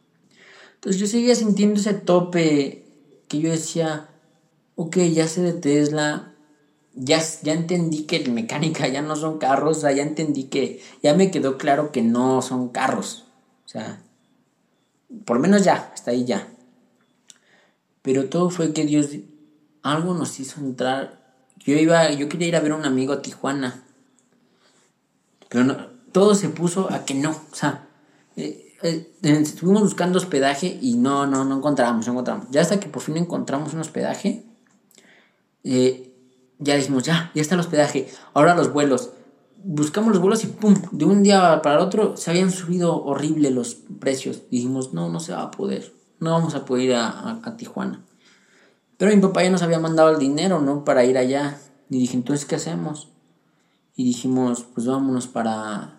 Yo les dije, ¿y si vamos a Cancún? Y mi hermana dijo, sí, vamos a Cancún. Y mi mamá, queriendo y no, también dijo, bueno, pues vamos a ver, es que hay mucho turista. A mi mamá no le gusta mucho ese rollo, ¿no? Ni yo tampoco soy muy fan. Entonces fuimos a Cancún. Y ahí es donde Dios me hizo pasar ese tope que yo dije, ok, Tesla, pero ¿qué más, no? Cuando pasé ese tope fue porque Dios nos llevó, mi hermana dijo, hay que ir planetario y vamos al planetario. Fuimos al planetario y estuvimos ahí viendo unos... Yo aprendí sobre el colisionador de partículas, colisionador de hadrones. Y yo dije, ah, bueno, pues está interesante, ¿no? O sea, me empezó a intrigar que dije, o sea, hay científicos tan especializados que están haciendo esas cosas que, o sea, el tema de los carros completamente ya estaba muy por debajo de todo este mundo tan nuevo que se estaba abriendo, ¿no?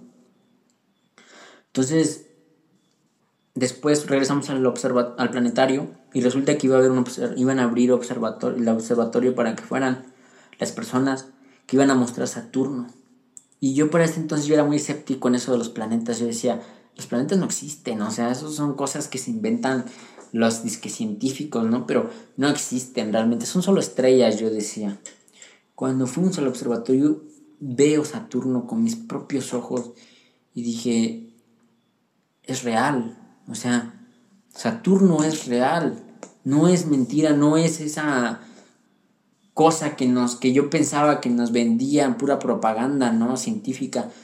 Realmente existe Saturno, o sea, ahí fue cuando dije, entonces el universo sí es así de gigantesco, o sea, no solamente, o sea, mis preguntas de niño cuando yo decía, ¿realmente existirá todo esto? ¿Realmente es una historia? ¿Realmente es una vida?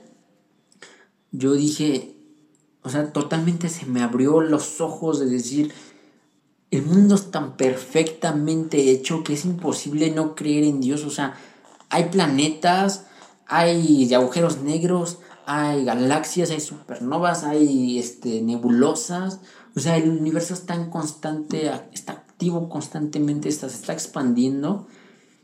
Que dices, o sea, es más perfecto de lo que creíste, ¿no? No es solamente un carro, o sea, volviendo al tema de los carros, o sea, no es tan simple como un carro, o sea, está tan detallado que dices, no, puedo, no, no puedo detenerme a pensar solamente en, en, cosas básicas, o sea, hay más allá que, que observar, que aprender. Entonces a partir de ahí dije, quiero más, quiero más, quiero más. O sea, Dios ya demostró algo. Algo nuevo. Ya me inició con lo de Tesla, ya me inició con una bobina. Ahora vamos por más. O sea, ya esa duda de qué quiero de mi vida ya quedó borrada. Más bien ahora es, ¿y ahora qué hago? O sea, y no de qué hago, de que no sepa qué hacer, sino hay tanto que hacer que dices, ¿por dónde empiezo? Hay planetas, hay este magnetismo, hay ondas gravitatorias, o sea, no sabes ni, hay gente que se especializa en algo, pero tú no sabes ni en qué especializarte. Y dices, ¿qué hago? O sea, ¿por dónde empiezo ahora? Tan vasta información que tienes que antes creías que era todo tan simple, ¿no? Que ni siquiera sabías a qué especializarte porque no había interés en casi nada. Ahora hay interés en tantas cosas que dices, ¿por dónde empiezo? ¿Por dónde inicio toda esta aventura tan grande que hay? ¿Realmente me va a alcanzar la vida para aprender todo esto? Y entonces ahí es cuando empiezas a meterte con, por ejemplo, eh, yo decía Einstein, Einstein, ¿no? Como dicen Einstein, Einstein, decían que era gran científico, pero decía, ¿y ese qué? O sea, pues sí, gran matemático, ¿no? Pero pues ¿quién es? Pero ya cuando te metes en esto dices, ya te das cuenta quién es Einstein, ¿no?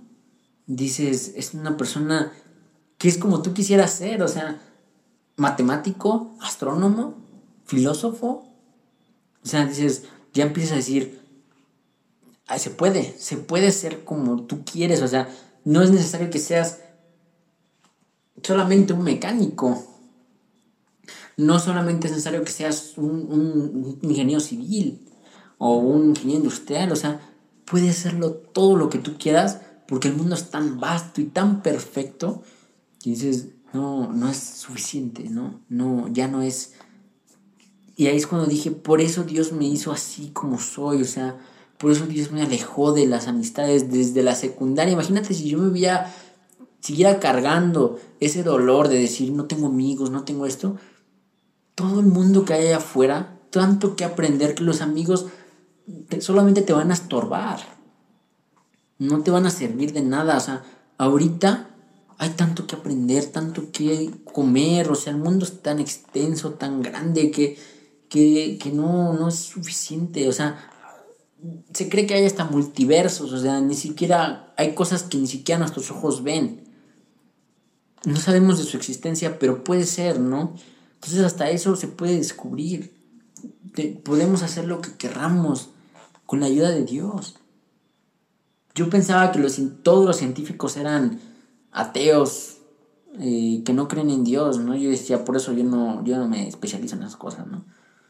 Pero cuando lees a Einstein, dices, él dijo, Cuando realmente te metes en las cosas de, de, de, de la física te das cuenta que Dios existe, ¿no? Y es verdad.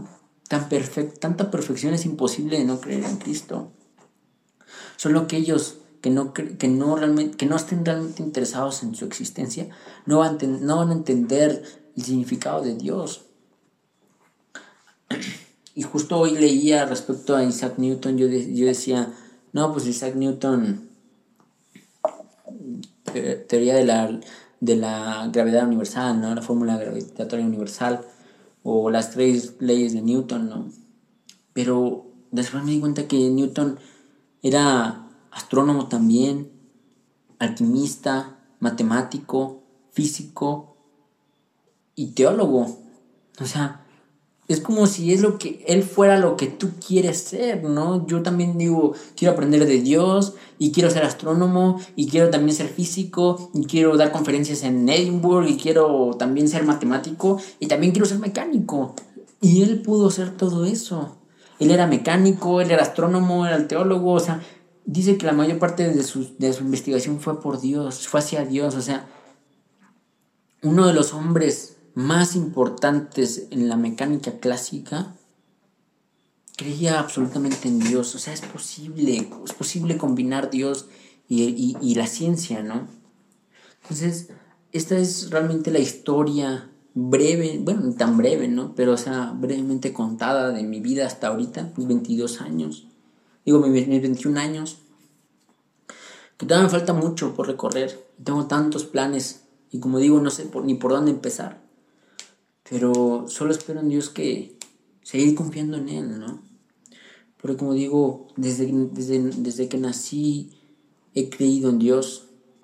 Mis padres, mi madre me lo enseñó. Y mis hermanos, mi hermana me ha, me ha enseñado también mucho. Que es imposible ya no, ya no, ya es imposible decir, no creo en Dios. Ya estás tan metido en esto que, que es imposible decir, no creo en Dios, o sea, es imposible ya decirlo. Y como dije una vez, aquellos que creen en Dios, el día que, que hagan cosas malas y no sientan que Dios los está observando y que Dios está enojado, entonces ya, ya no, ya no tienes salvación. O sea, ¿por qué? Porque crees en Dios, ya, ya sabes que existe, pero a la vez dices, sí creo, pero pues tengo relaciones con muchas mujeres y ya no me afecta. Pues entonces, o sea, ya no siento que Dios esté enojado, entonces ya, ya no hay salvación para ti. No porque Dios diga, ya no tienes salvación, sino porque tú mismo ya. No te importa. Ya no te importa, ya no tienes esa humildad ni ese temor hacia Dios de decir, lo reconozco. Puedes decir, sí, me equivoqué. Pero en el fondo decir, pero pues no estuvo tan mal. O sea, somos humanos. Somos humanos. Es carnal, ¿no? ¿Qué, qué, de malo tiene? Entonces ahí es cuando dices, pues ya no hay salvación. O sea, cuando, deja, cuando empiezas a hacer cosas malas, es como, como cuando si te empiezas a cortar el brazo, ¿no? Y te duele, y te duele, y te duele, y hay un momento en el que ya no te duele, es porque ya no tienes el brazo, ya se te cayó. Así es con Dios si tú estás con Dios y lo estás haciendo cosas malas y cosas malas y cosas más, y hay un momento en el que ya no te duele, es porque Dios ya no está contigo. Y no es porque Dios haya ido, es que tú te fuiste. Te alejaste. Tú te alejaste. Entonces, yo quiero con esto decirles a muchos jóvenes, si algún día lo escuchan, que se puede creer en Dios toda la vida y desde que naciste. Yo tengo 21 años y no hay un momento en el que yo diga, a partir de este día empecé a creer en Dios. Más bien, no sé a qué, a partir de qué día empecé a creer en Dios. Porque desde que, desde que tengo uso de memoria, creo en Dios. O sea, no hay día en el que no crea en Dios. Y confiar en Dios es la única manera en la que vas a sobrevivir en este mundo. Ni los amigos, a veces ni tus padres te van a poder salvar. ¿Por qué? Porque ahora mi madre, por ejemplo, te das cuenta que, también necesita ayuda. O sea, que no lo puede hacer todo ella sola. Que también es débil. Que también es débil. Yo vi una que decía, hay un momento en la vida en el que te das cuenta que tus padres no lo saben todo. Eso es mentira. O sea, hay un momento en la vida en el que te das cuenta que tus padres también necesitan ayuda. O sea, que necesitas también tú ponerte las pilas y ayudar a tus padres. No te van a resolver todo toda la vida. Porque hay muchos chavos que dicen, yo busqué independencia porque dije, ya llegó el momento de, ser, de madurar y me fui de casa. Ok, está bien, ¿no? Pero tampoco juzgues a los que se quedan con sus padres, pero les ayudan. Es muy diferente a un joven que se queda con sus padres y no hace absolutamente nada por ellos, a un joven que está con sus padres y lo ayuda. Va a madurar mucho más que un joven que se fue solo a vivir. Está más expuesto, ¿no? A que a las malas amistades. Está más expuesto a que lo le roben, a ser más sucio, sus propias reglas, es verdad, mi casa, mis reglas, pero ya empieza a ser más sucio, más desordenado, empieza a llevar más gente. Después se quieren ir, ¿no? Para que nadie le esté diciendo qué hacer. Exacto. O sea, a veces ni siquiera es necesario irte de casa de tus padres. Yo no me he ido de casa de mis padres. Bueno, de mi madre, ¿no? Y aún así he madurado mucho más que muchos de mis compañeros. Hay muchos compañeros que les digo, oye, ya viven solos y les digo, oye, ¿cuánto pagas de luz? Perdón, es que mira, yo tengo un problema y quiero saber más o menos no sé, es que lo pagan mis papás, yo no me les mando el recibo. O sea, están viviendo solos, pero sus padres les están pagando todo desde allá. O sea, ¿qué caso tiene? Pero ya están viviendo solos, o sea. Solo no quieren que nadie los vigile. Exacto. Entonces, no tiene ningún caso. Yo, es lo que impulsa a los jóvenes a salir adelante por sí solos. No importa que el mundo esté en tu contra. No importa que el mundo te diga que estás mal. Si tú lo crees, estás bien. Muchas veces me he visto en la, en la necesidad porque de, defenderme, porque hay veces en las que hablan mal de Dios y me llena de coraje dentro, una furia que me sale de dentro que digo, ¿por qué hacen eso? O sea, ¿por qué atacan a Dios? ¿Qué les está haciendo, no? Como es en la Biblia, ¿no? La Porque se burlan. de tu casa me consume. Exacto. Me he peleado con infinidad de gente por cosas de Dios, por cosas de homosexualidad, por cosas de derechos, por con infinidad de gente. Aún por los islamitas, a mí la UAP pasé a decirles, oigan, no, o sea, nos pusieron a ver una película que, era respecto al, al respeto, ¿no? Entre religiones. Pero al fin y al cabo la película te mencionaba que había musulmanes terroristas. O sea, aún así te dan a entender que cuidado con algunos.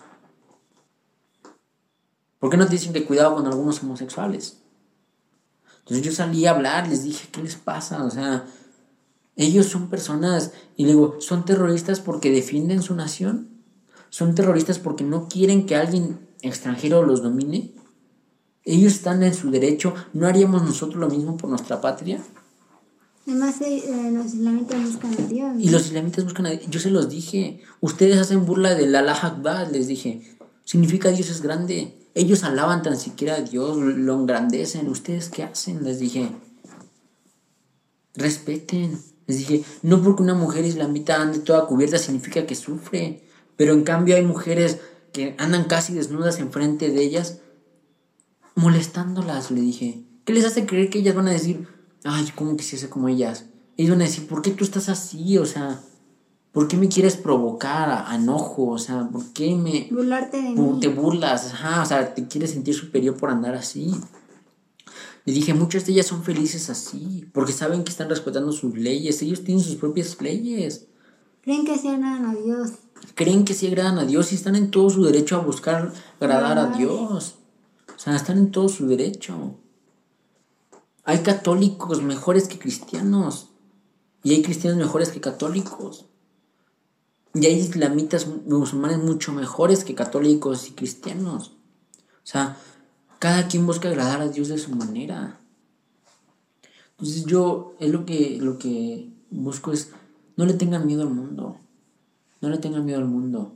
El mundo no siempre va a estar a tu favor no va a estar a tu favor. Es mejor cuando empiezan las cosas así, darte cuenta quiénes son malos. Porque yo muchas veces he discutido con gente de todo tipo de temas. Te das cuenta quiénes realmente son los malos. Sus contestaciones, su manera de hablar, su manera de, de agredir, de burlarse, sus contestaciones sarcásticas. Ahí es cuando te das cuenta que no son buenos. Porque tú estás tratando de, de, de argumentar lo más educado posible y se empiezan a atacar, te empiezan a hacer burlas, te empiezan a, a, a decir habladitas para que te sientas mal. Eso es creer, eso es realmente bueno, o sea, lo que están defendiendo, entonces eso demuestra que lo que están defendiendo es bueno. Se puede buscar de Dios desde la juventud. Yo no digo que toda mi vida he sido bueno, porque le he regado muchísimas veces, muchísimas. Y, y hasta el día de hoy me sigo sintiendo mal de muchas cosas que he hecho en el pasado. Pero hay algo que nunca he dejado, es dejar de creer en Dios y dejar de temerle a Dios. Yo le temo a Dios todos los días de mi vida. Y temerle no es de, tengo miedo de cualquier cosita, tengo miedo, no. Yo le temo a mi Padre, pero no porque sienta que me vaya a matar, o no porque sienta que, que cualquier cosita que haga me va a mandar fusilar, o yo le temo a mi madre, porque, y no porque sienta que me va a matar, les temo porque no quiero que se enojen, no quiero que, que, tengan mala percepción de mí. Que pierdan confianza. Hasta el, al día de hoy, que mi madre se enoje conmigo, no, me, no le tengo miedo a que se enoje porque me vaya a pegar o porque, o porque ya no me vaya a hablar, ¿no? Me castigue. No, no le temo a mi madre por eso. Le temo a mi madre que se enoje porque no quiero que tenga una mala percepción de mí. No quiero que diga, mi hijo es un, es un caso perdido.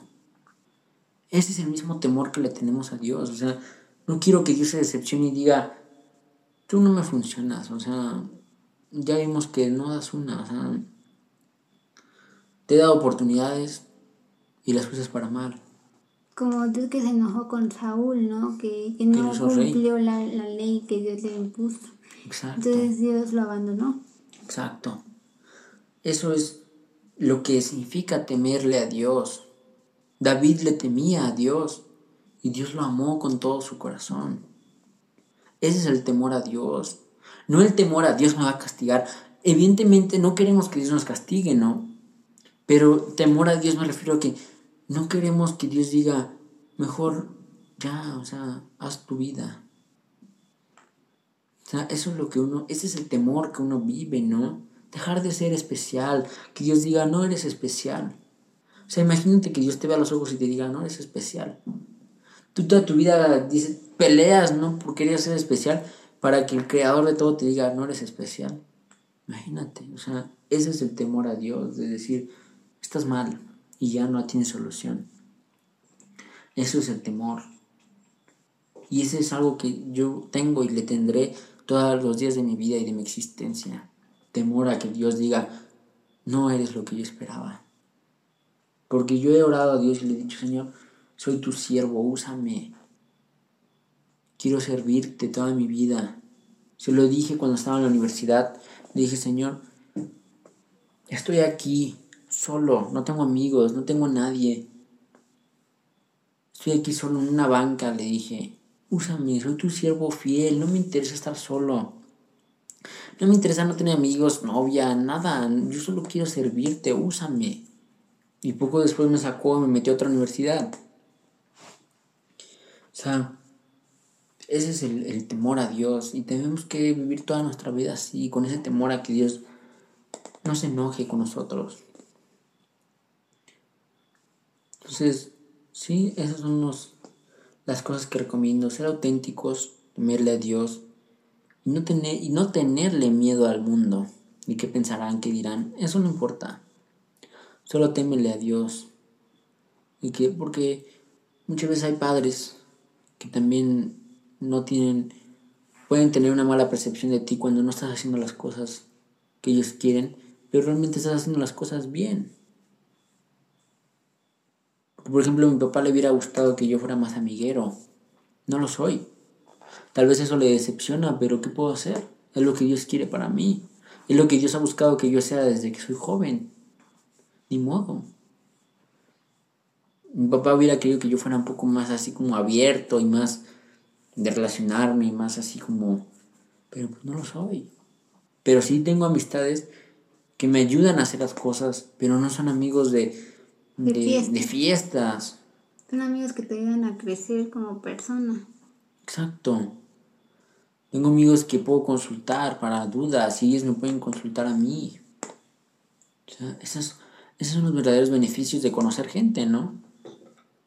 Sí, porque a veces este, cuando los padres, alguno de los padres no busca de Dios, o a veces ninguno de los dos, pues como dice la palabra de Dios, aunque mi padre y mi madre me dejaren, con todo Jehová me recogerá. Exacto. O sea, si tú sabes que estás agradando a Dios y que Dios te está pidiendo, hazlo así y tus padres no están de acuerdo, pero al menos sabes que tu Padre Celestial está feliz, como el Padre de Abraham, que también no estaba de acuerdo con Abraham, pero ¿qué hizo Dios?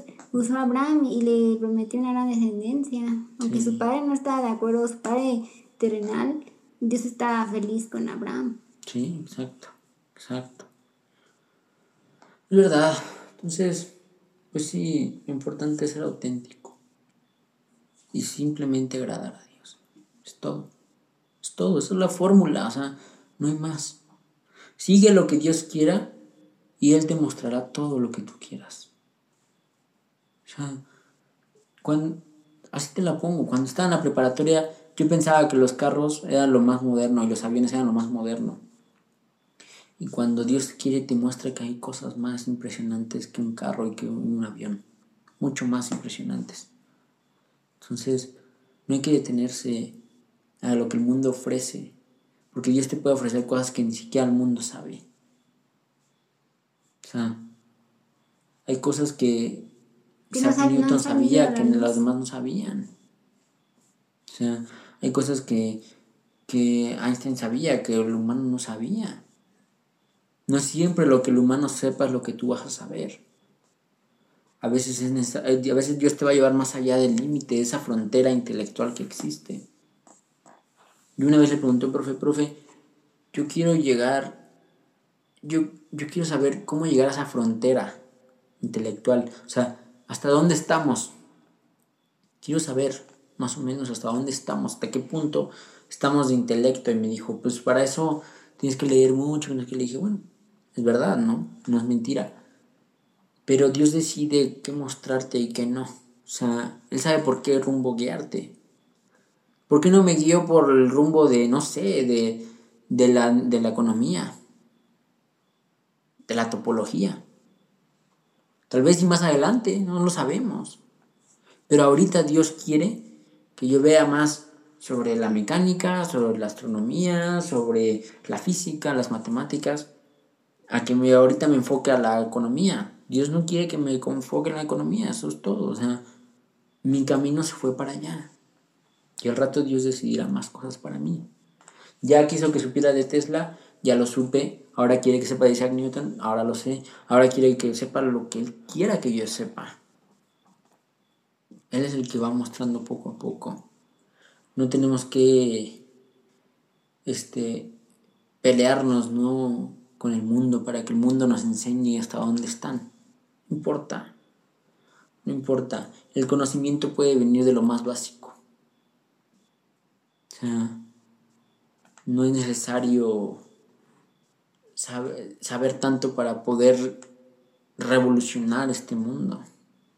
Hay científicos que te pueden manejar todas las fórmulas del mundo y todas las ecuaciones y que sean los mejores matemáticos en el universo y tengan el mejor IQ del mundo y nunca van a revolucionar el mundo. Nunca.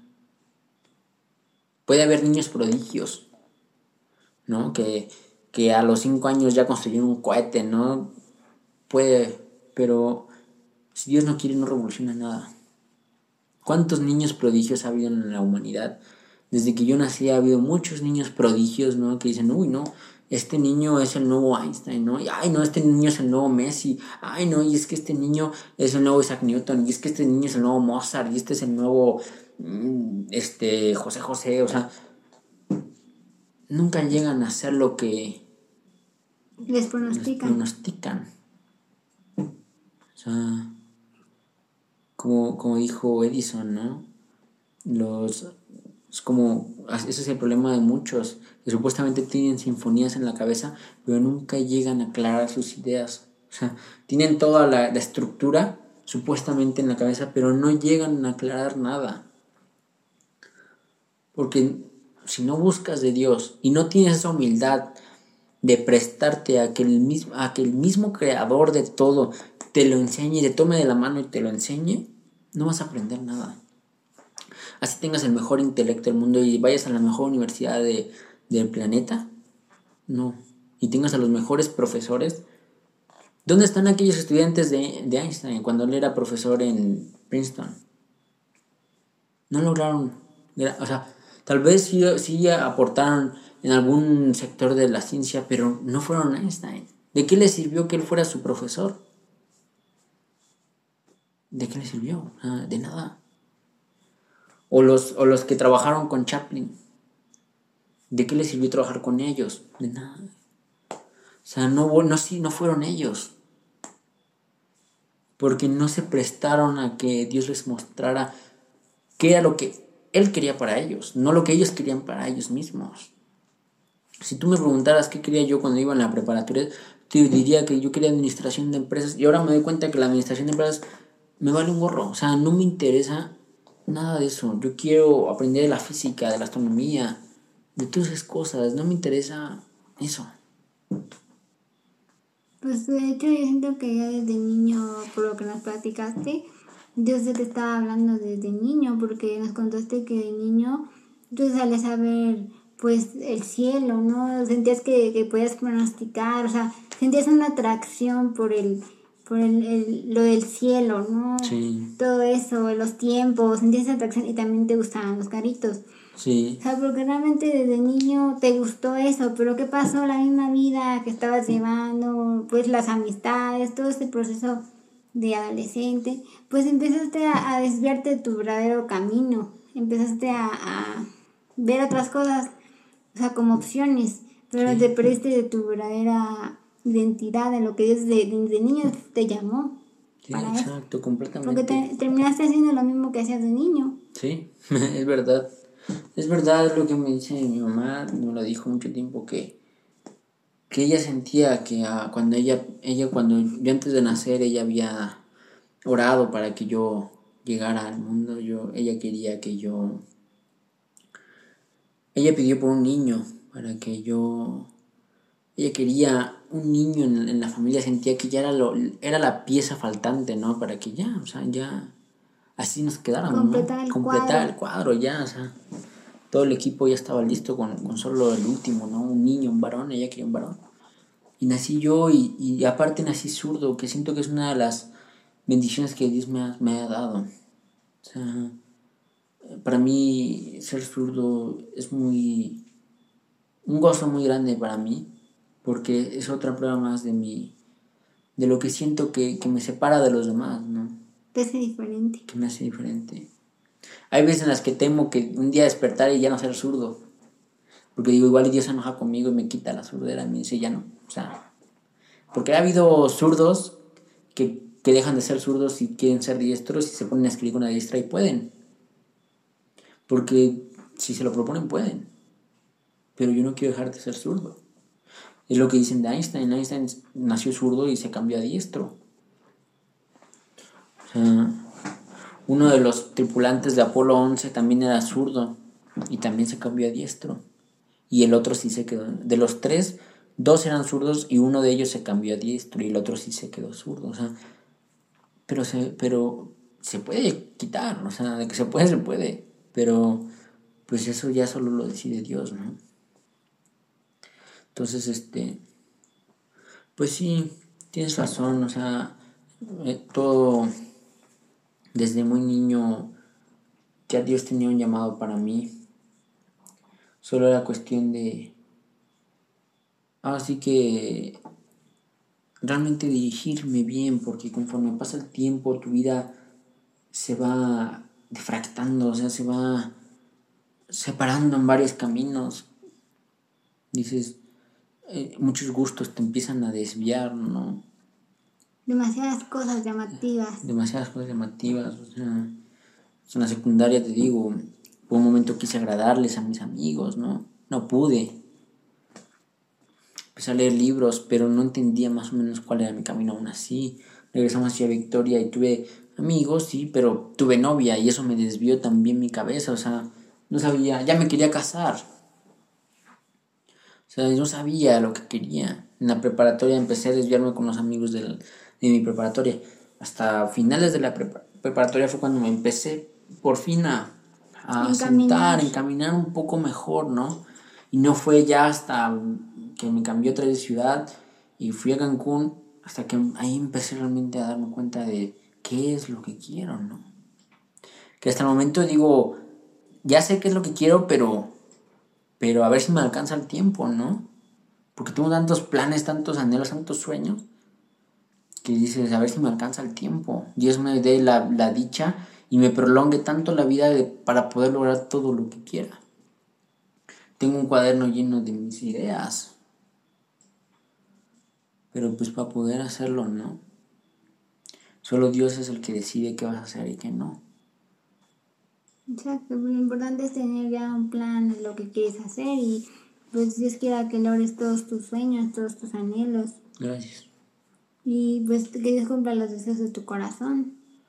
Y ahorita yo quiero hacer esto, yo quise hacer esta entrevista porque sé que tal vez en algunos 20 años más, que ya yo tenga 42, 42, 42 41, 42, tal vez ya no recuerde muchas cosas de las que ahorita puedo platicar, porque ya haber vivido nuevas cosas, ¿no? Y tal vez ya no esté en la misma posición que ahorita. Ahorita soy un joven estudiante que no tiene nada. O sea, nada propio, no he logrado mucho, pero estoy ya encaminado y no sé en dónde estaré en, en 20 años, en 10 años, ni siquiera el día de mañana. O sea, solo Dios lo sabe. Solo Dios lo sabe. Entonces, pero quise hacerlo porque es, es mejor hacerlo ahorita a que sea muy tarde. Porque igual y, y en unos años, cuando si llego a hacer algo grande, digan, pues tal vez le modificaste tu historia para que se vea que, que fue algo interesante, ¿no? Pero no. Desde ahorita digo lo que soy, lo que he pasado. Y no siempre tienes que vivir una vida catastrófica para, para que Dios te busque. Más bien búscalo tú a Él, ¿no? Porque como dije, yo tuve una infancia feliz, no tengo nada de qué reclamarle a mis padres de mi infancia. Mi padre cometió errores, pero no por eso digo, tú me arruinaste mi vida. No tengo nada de eso que reclamarle a mi papá. De decirle, tú me arruinaste mi vida, papá, porque tú me hiciste esto y esto. No tengo nada que reclamarle, me dio todo. Y hasta la fecha me lo sigue dando. Me apoya. Mi mamá me apoya incondicionalmente, desde hace años me apoya incondicionalmente. No me faltó nada, nunca me ha faltado nada. Sí hay momentos difíciles, sí hay momentos en los que vas a llorar y en los que vas a decir, ¿por qué pasa esto? ¿No? Hay personas que te van a traicionar, porque este mundo es muy traidor. Mi propio padre me lo hizo, o sea, se, tuvo otros hijos sin siquiera yo enterarme. La novia te va a traicionar. Hasta a veces hasta tu propio hermano te puede traicionar. Aunque hagas todo por ellos. No importa. Pero lo importante es que tú sigas firme en Dios.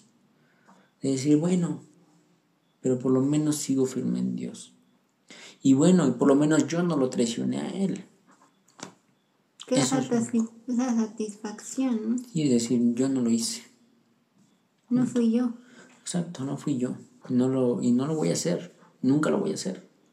Ni me voy a vengar. Ni me voy a vengar, porque hay una frase que dice, cuando vayas, vayas a emprender un viaje de venganza, construye dos tumbas. O sea, una para ti y una para él, porque te vas a morir en el camino de la venganza. Tanto lo mates él como te vas a matar a ti mismo. Entonces, si vas a emprender ese camino, construye dos tumbas de una vez. Exacto. Entonces, por eso, mejor guíate por la honestidad, guíate con humildad y peléate con el mundo, peléate. El mundo nunca te va a dar nada, todo te lo va a dar Dios. Nunca busques agradar a nadie, sé tú mismo, busca tu propia esencia, no, no intentes agradar a los demás, ni intentes ser como alguien, ni intentes hacer lo mismo que otros en el mismo tiempo. Si tú quieres ser, por ejemplo, un gran inversionista como Carlos Slim, no esperes hacerlo a la misma edad que él. Si tú quieres inventar algo, no esperes hacerlo a la misma edad que la, que la persona que admiras. Si tú quieres emprender algo, no esperes hacerlo igual que la persona. Si quieres ser futbolista, no esperes ganar los mismos títulos que, que, que el que idolatrabas. O sea, no. Sé tú mismo. Tu tiempo llegará. O sea, el tiempo de cada quien es diferente. Porque al rato tú tendrás tu propia historia y habrá un joven que también se apasione por querer hacer lo mismo, en los mismos tiempos que tú. Cuando tú también te diste cuenta que no era necesario hacerlo a los mismos tiempos que otros. O sea, solamente sigue adelante, ¿no? También cuando inició la conversación, yo mencioné que para mí, cuando era niño, yo decía, ¿quién es Cristo? ¿Y por qué deberíamos seguirlo, no? No porque yo no quisiera, porque dije, yo no creo en Cristo. Simplemente yo decía, Él es mejor que nosotros, él tiene más privilegios que nosotros. Yo decía, ¿por qué no? Solo eran preguntas ¿no? que yo me hacía. Dudas. Dudas. Pero ahora que he crecido, dices, la gente siempre ha querido un rey, un presidente, alguien que los cuide. Por eso votamos. Que la cara por ellos. Por eso votamos, por eso vamos y votamos por alguien que, que sea la cabeza del, del país, que nos guíe hacia el futuro, ¿no?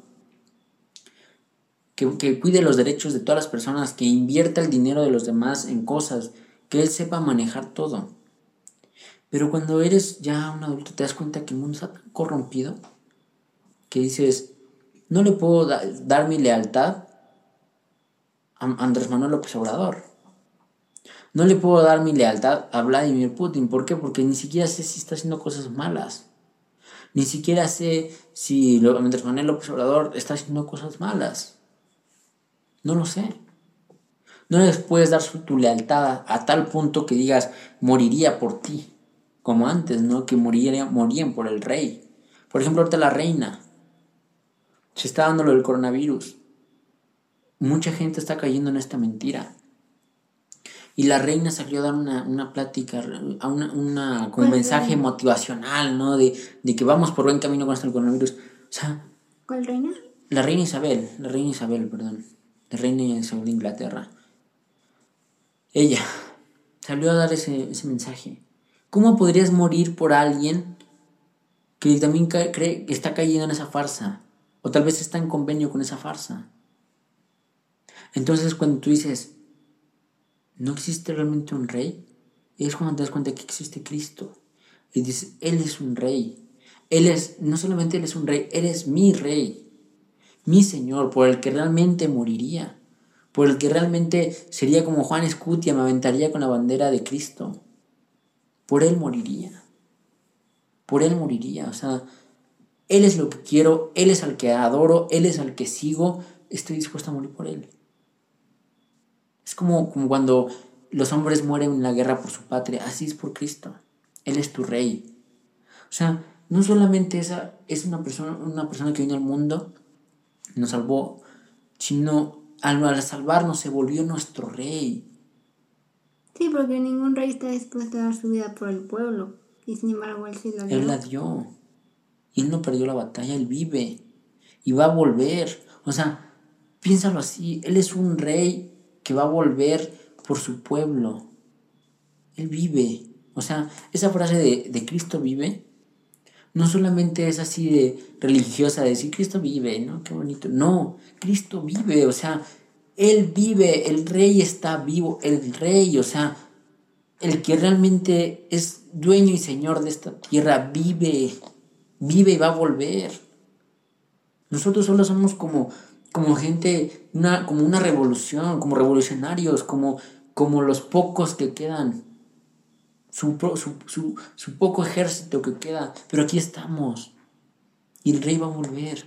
Y va y viene con más fuerza y viene, y viene a, a, reconquistar su tierra de donde él es, donde, donde, donde todo le pertenece a Él. Eso es Cristo, es un rey.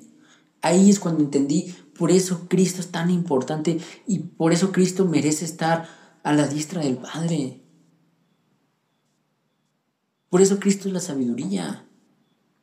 Porque Él es mi rey. O sea, ya no solamente es la persona que murió por mí, sino es, es la persona que, que está más arriba de mí. O sea, no hay nadie más arriba de mí que Cristo. Y Dios, obviamente, ¿no? Pero después de Él no hay nadie. Cuando te das cuenta que Cristo es tu rey, dices, ¿y entonces quién es ese tal Vladimir? ¿Y quién es entonces ese tal Justin Bieber? ¿Y quién es entonces ese tal eh, Andrés Manuel? ¿Y quién es ese millonarezazo que se me pone el tiro? O sea, dices, arriba de mí solo está Cristo, ya. O sea, Él es mi rey y ya. Nada más. Y yo moriría por mi rey. ¿Tú eres de Cristo? Sí. Entonces tú vives para el mismo rey que yo y servimos para el mismo rey. O sea, y Él es el que merece estar en el trono. Yo no merezco estar en el trono. Él es el que merece estar en el trono. Nosotros somos solo sirvientes. Sirvientes que vivimos con gozo de que saber que Él vive, Él no está muerto. Es, es como pensar que hay un rey que vendrá a sacarnos de toda esta podredumbre de gente que ya hay. Que va a ser justicia. Que va a ser justicia. Exacto. Y en el que puedes confiar plenamente. es como pensar que llegará un presidente, ¿no? Que cambiará el mundo completamente. Así es Cristo. Pero es un rey. O sea, no solamente viene a ser, a un sexenio. O sea, viene para ser rey eterno. Pero necesita tiempo. Tiempo es lo que se requiere. Porque Cristo tiene todo planeado. Y ahorita no nos queda nada más que seguir sirviéndole. Porque Dios quiere que yo haga algo. Porque así lo quiere. O sea, porque algo tiene planeado. No solamente es para mi vanagloria de que diga, uy, no, yo le sé bastante a la astronomía y no, hombre, sin telescopio te puedo decir qué planeta es y qué estrella y te puedo decir todos los nombres de las estrellas ya, de la constelación. ¿De qué me sirve a mí si no es para mi rey y para beneficiar a su pueblo? Por ejemplo, yo tengo planeado hacer muchas cosas por, por la gente, ¿no? Yo sé que la gente es mala y yo sé que la gente no lo merece, pero alrededor de toda esa gente está el pueblo de Cristo, padeciendo también, y requieren ayuda. Y esa es mi intención. No me importa que los malos se vean beneficiados, con que el, pueblo de Cristo esté beneficiado, no importa lo demás. Si quieren hacer mal uso, ya Dios sabrá qué, qué es lo que les va a pasar a ellos, ¿no? Porque el celular, por ejemplo, la tecnología, nos ayuda a estar conectados con nuestros seres queridos. ¿Sí? Pero la gente la ha usado para mal. Pero ahí está la herramienta. Y ahí está para ayudar. Por ejemplo, el Facebook ayuda a que veas lo que las demás personas están viviendo. La gente lo ha usado mal, lo ha usado para mal. Pero ahí está la herramienta. La puedes usar. No está prohibido usarla. El YouTube lo han usado para mal, pero ahí está el YouTube para lo que tú quieras subir. Y puedes encontrar videos de Dios, y puedes encontrar música de Dios, y puedes encontrar lo que tú quieras. También puedes encontrar cosas malas, pero ya es tu decisión hacerlo, ¿no? Pero la herramienta ahí está, y Dios utilizó a la persona que lo hizo para que pudieras tú usar esas herramientas. Por ejemplo, ahorita por donde estamos hablando, Dios permitió que la persona lo hiciera. Y así nos va a usar a cada uno de nosotros cuando realmente estemos dispuestos a servir. Lo que hizo Einstein no solamente fue para su vanagloria decir soy el mejor científico de la historia. No. Ayudó a la, a la humanidad a avanzar un paso más allá y a cambiar esta, este mundo, ¿no? Así es. Gloria a Dios. Es tan bonito poder hablar de Dios y, y, reconocer a Cristo en nuestras vidas, de que Él, si dejamos que Él intervenga en nuestras vidas, va a cambiar nuestras vidas completamente. Y aquí escuchamos un testimonio de un joven que apenas a sus 21 años tiene tantos planes y, y habla mejor que mucho, mejor, mejor que otras personas mayores de edad, que, que a, pesar de toda la, su larga vida no, no, no conocían de Dios, no reconocen a su Creador, están tan perdidos que, que realmente hay jóvenes como, eh, como usted que, que, realmente tienen tantos planes y, y, que Dios va a usar.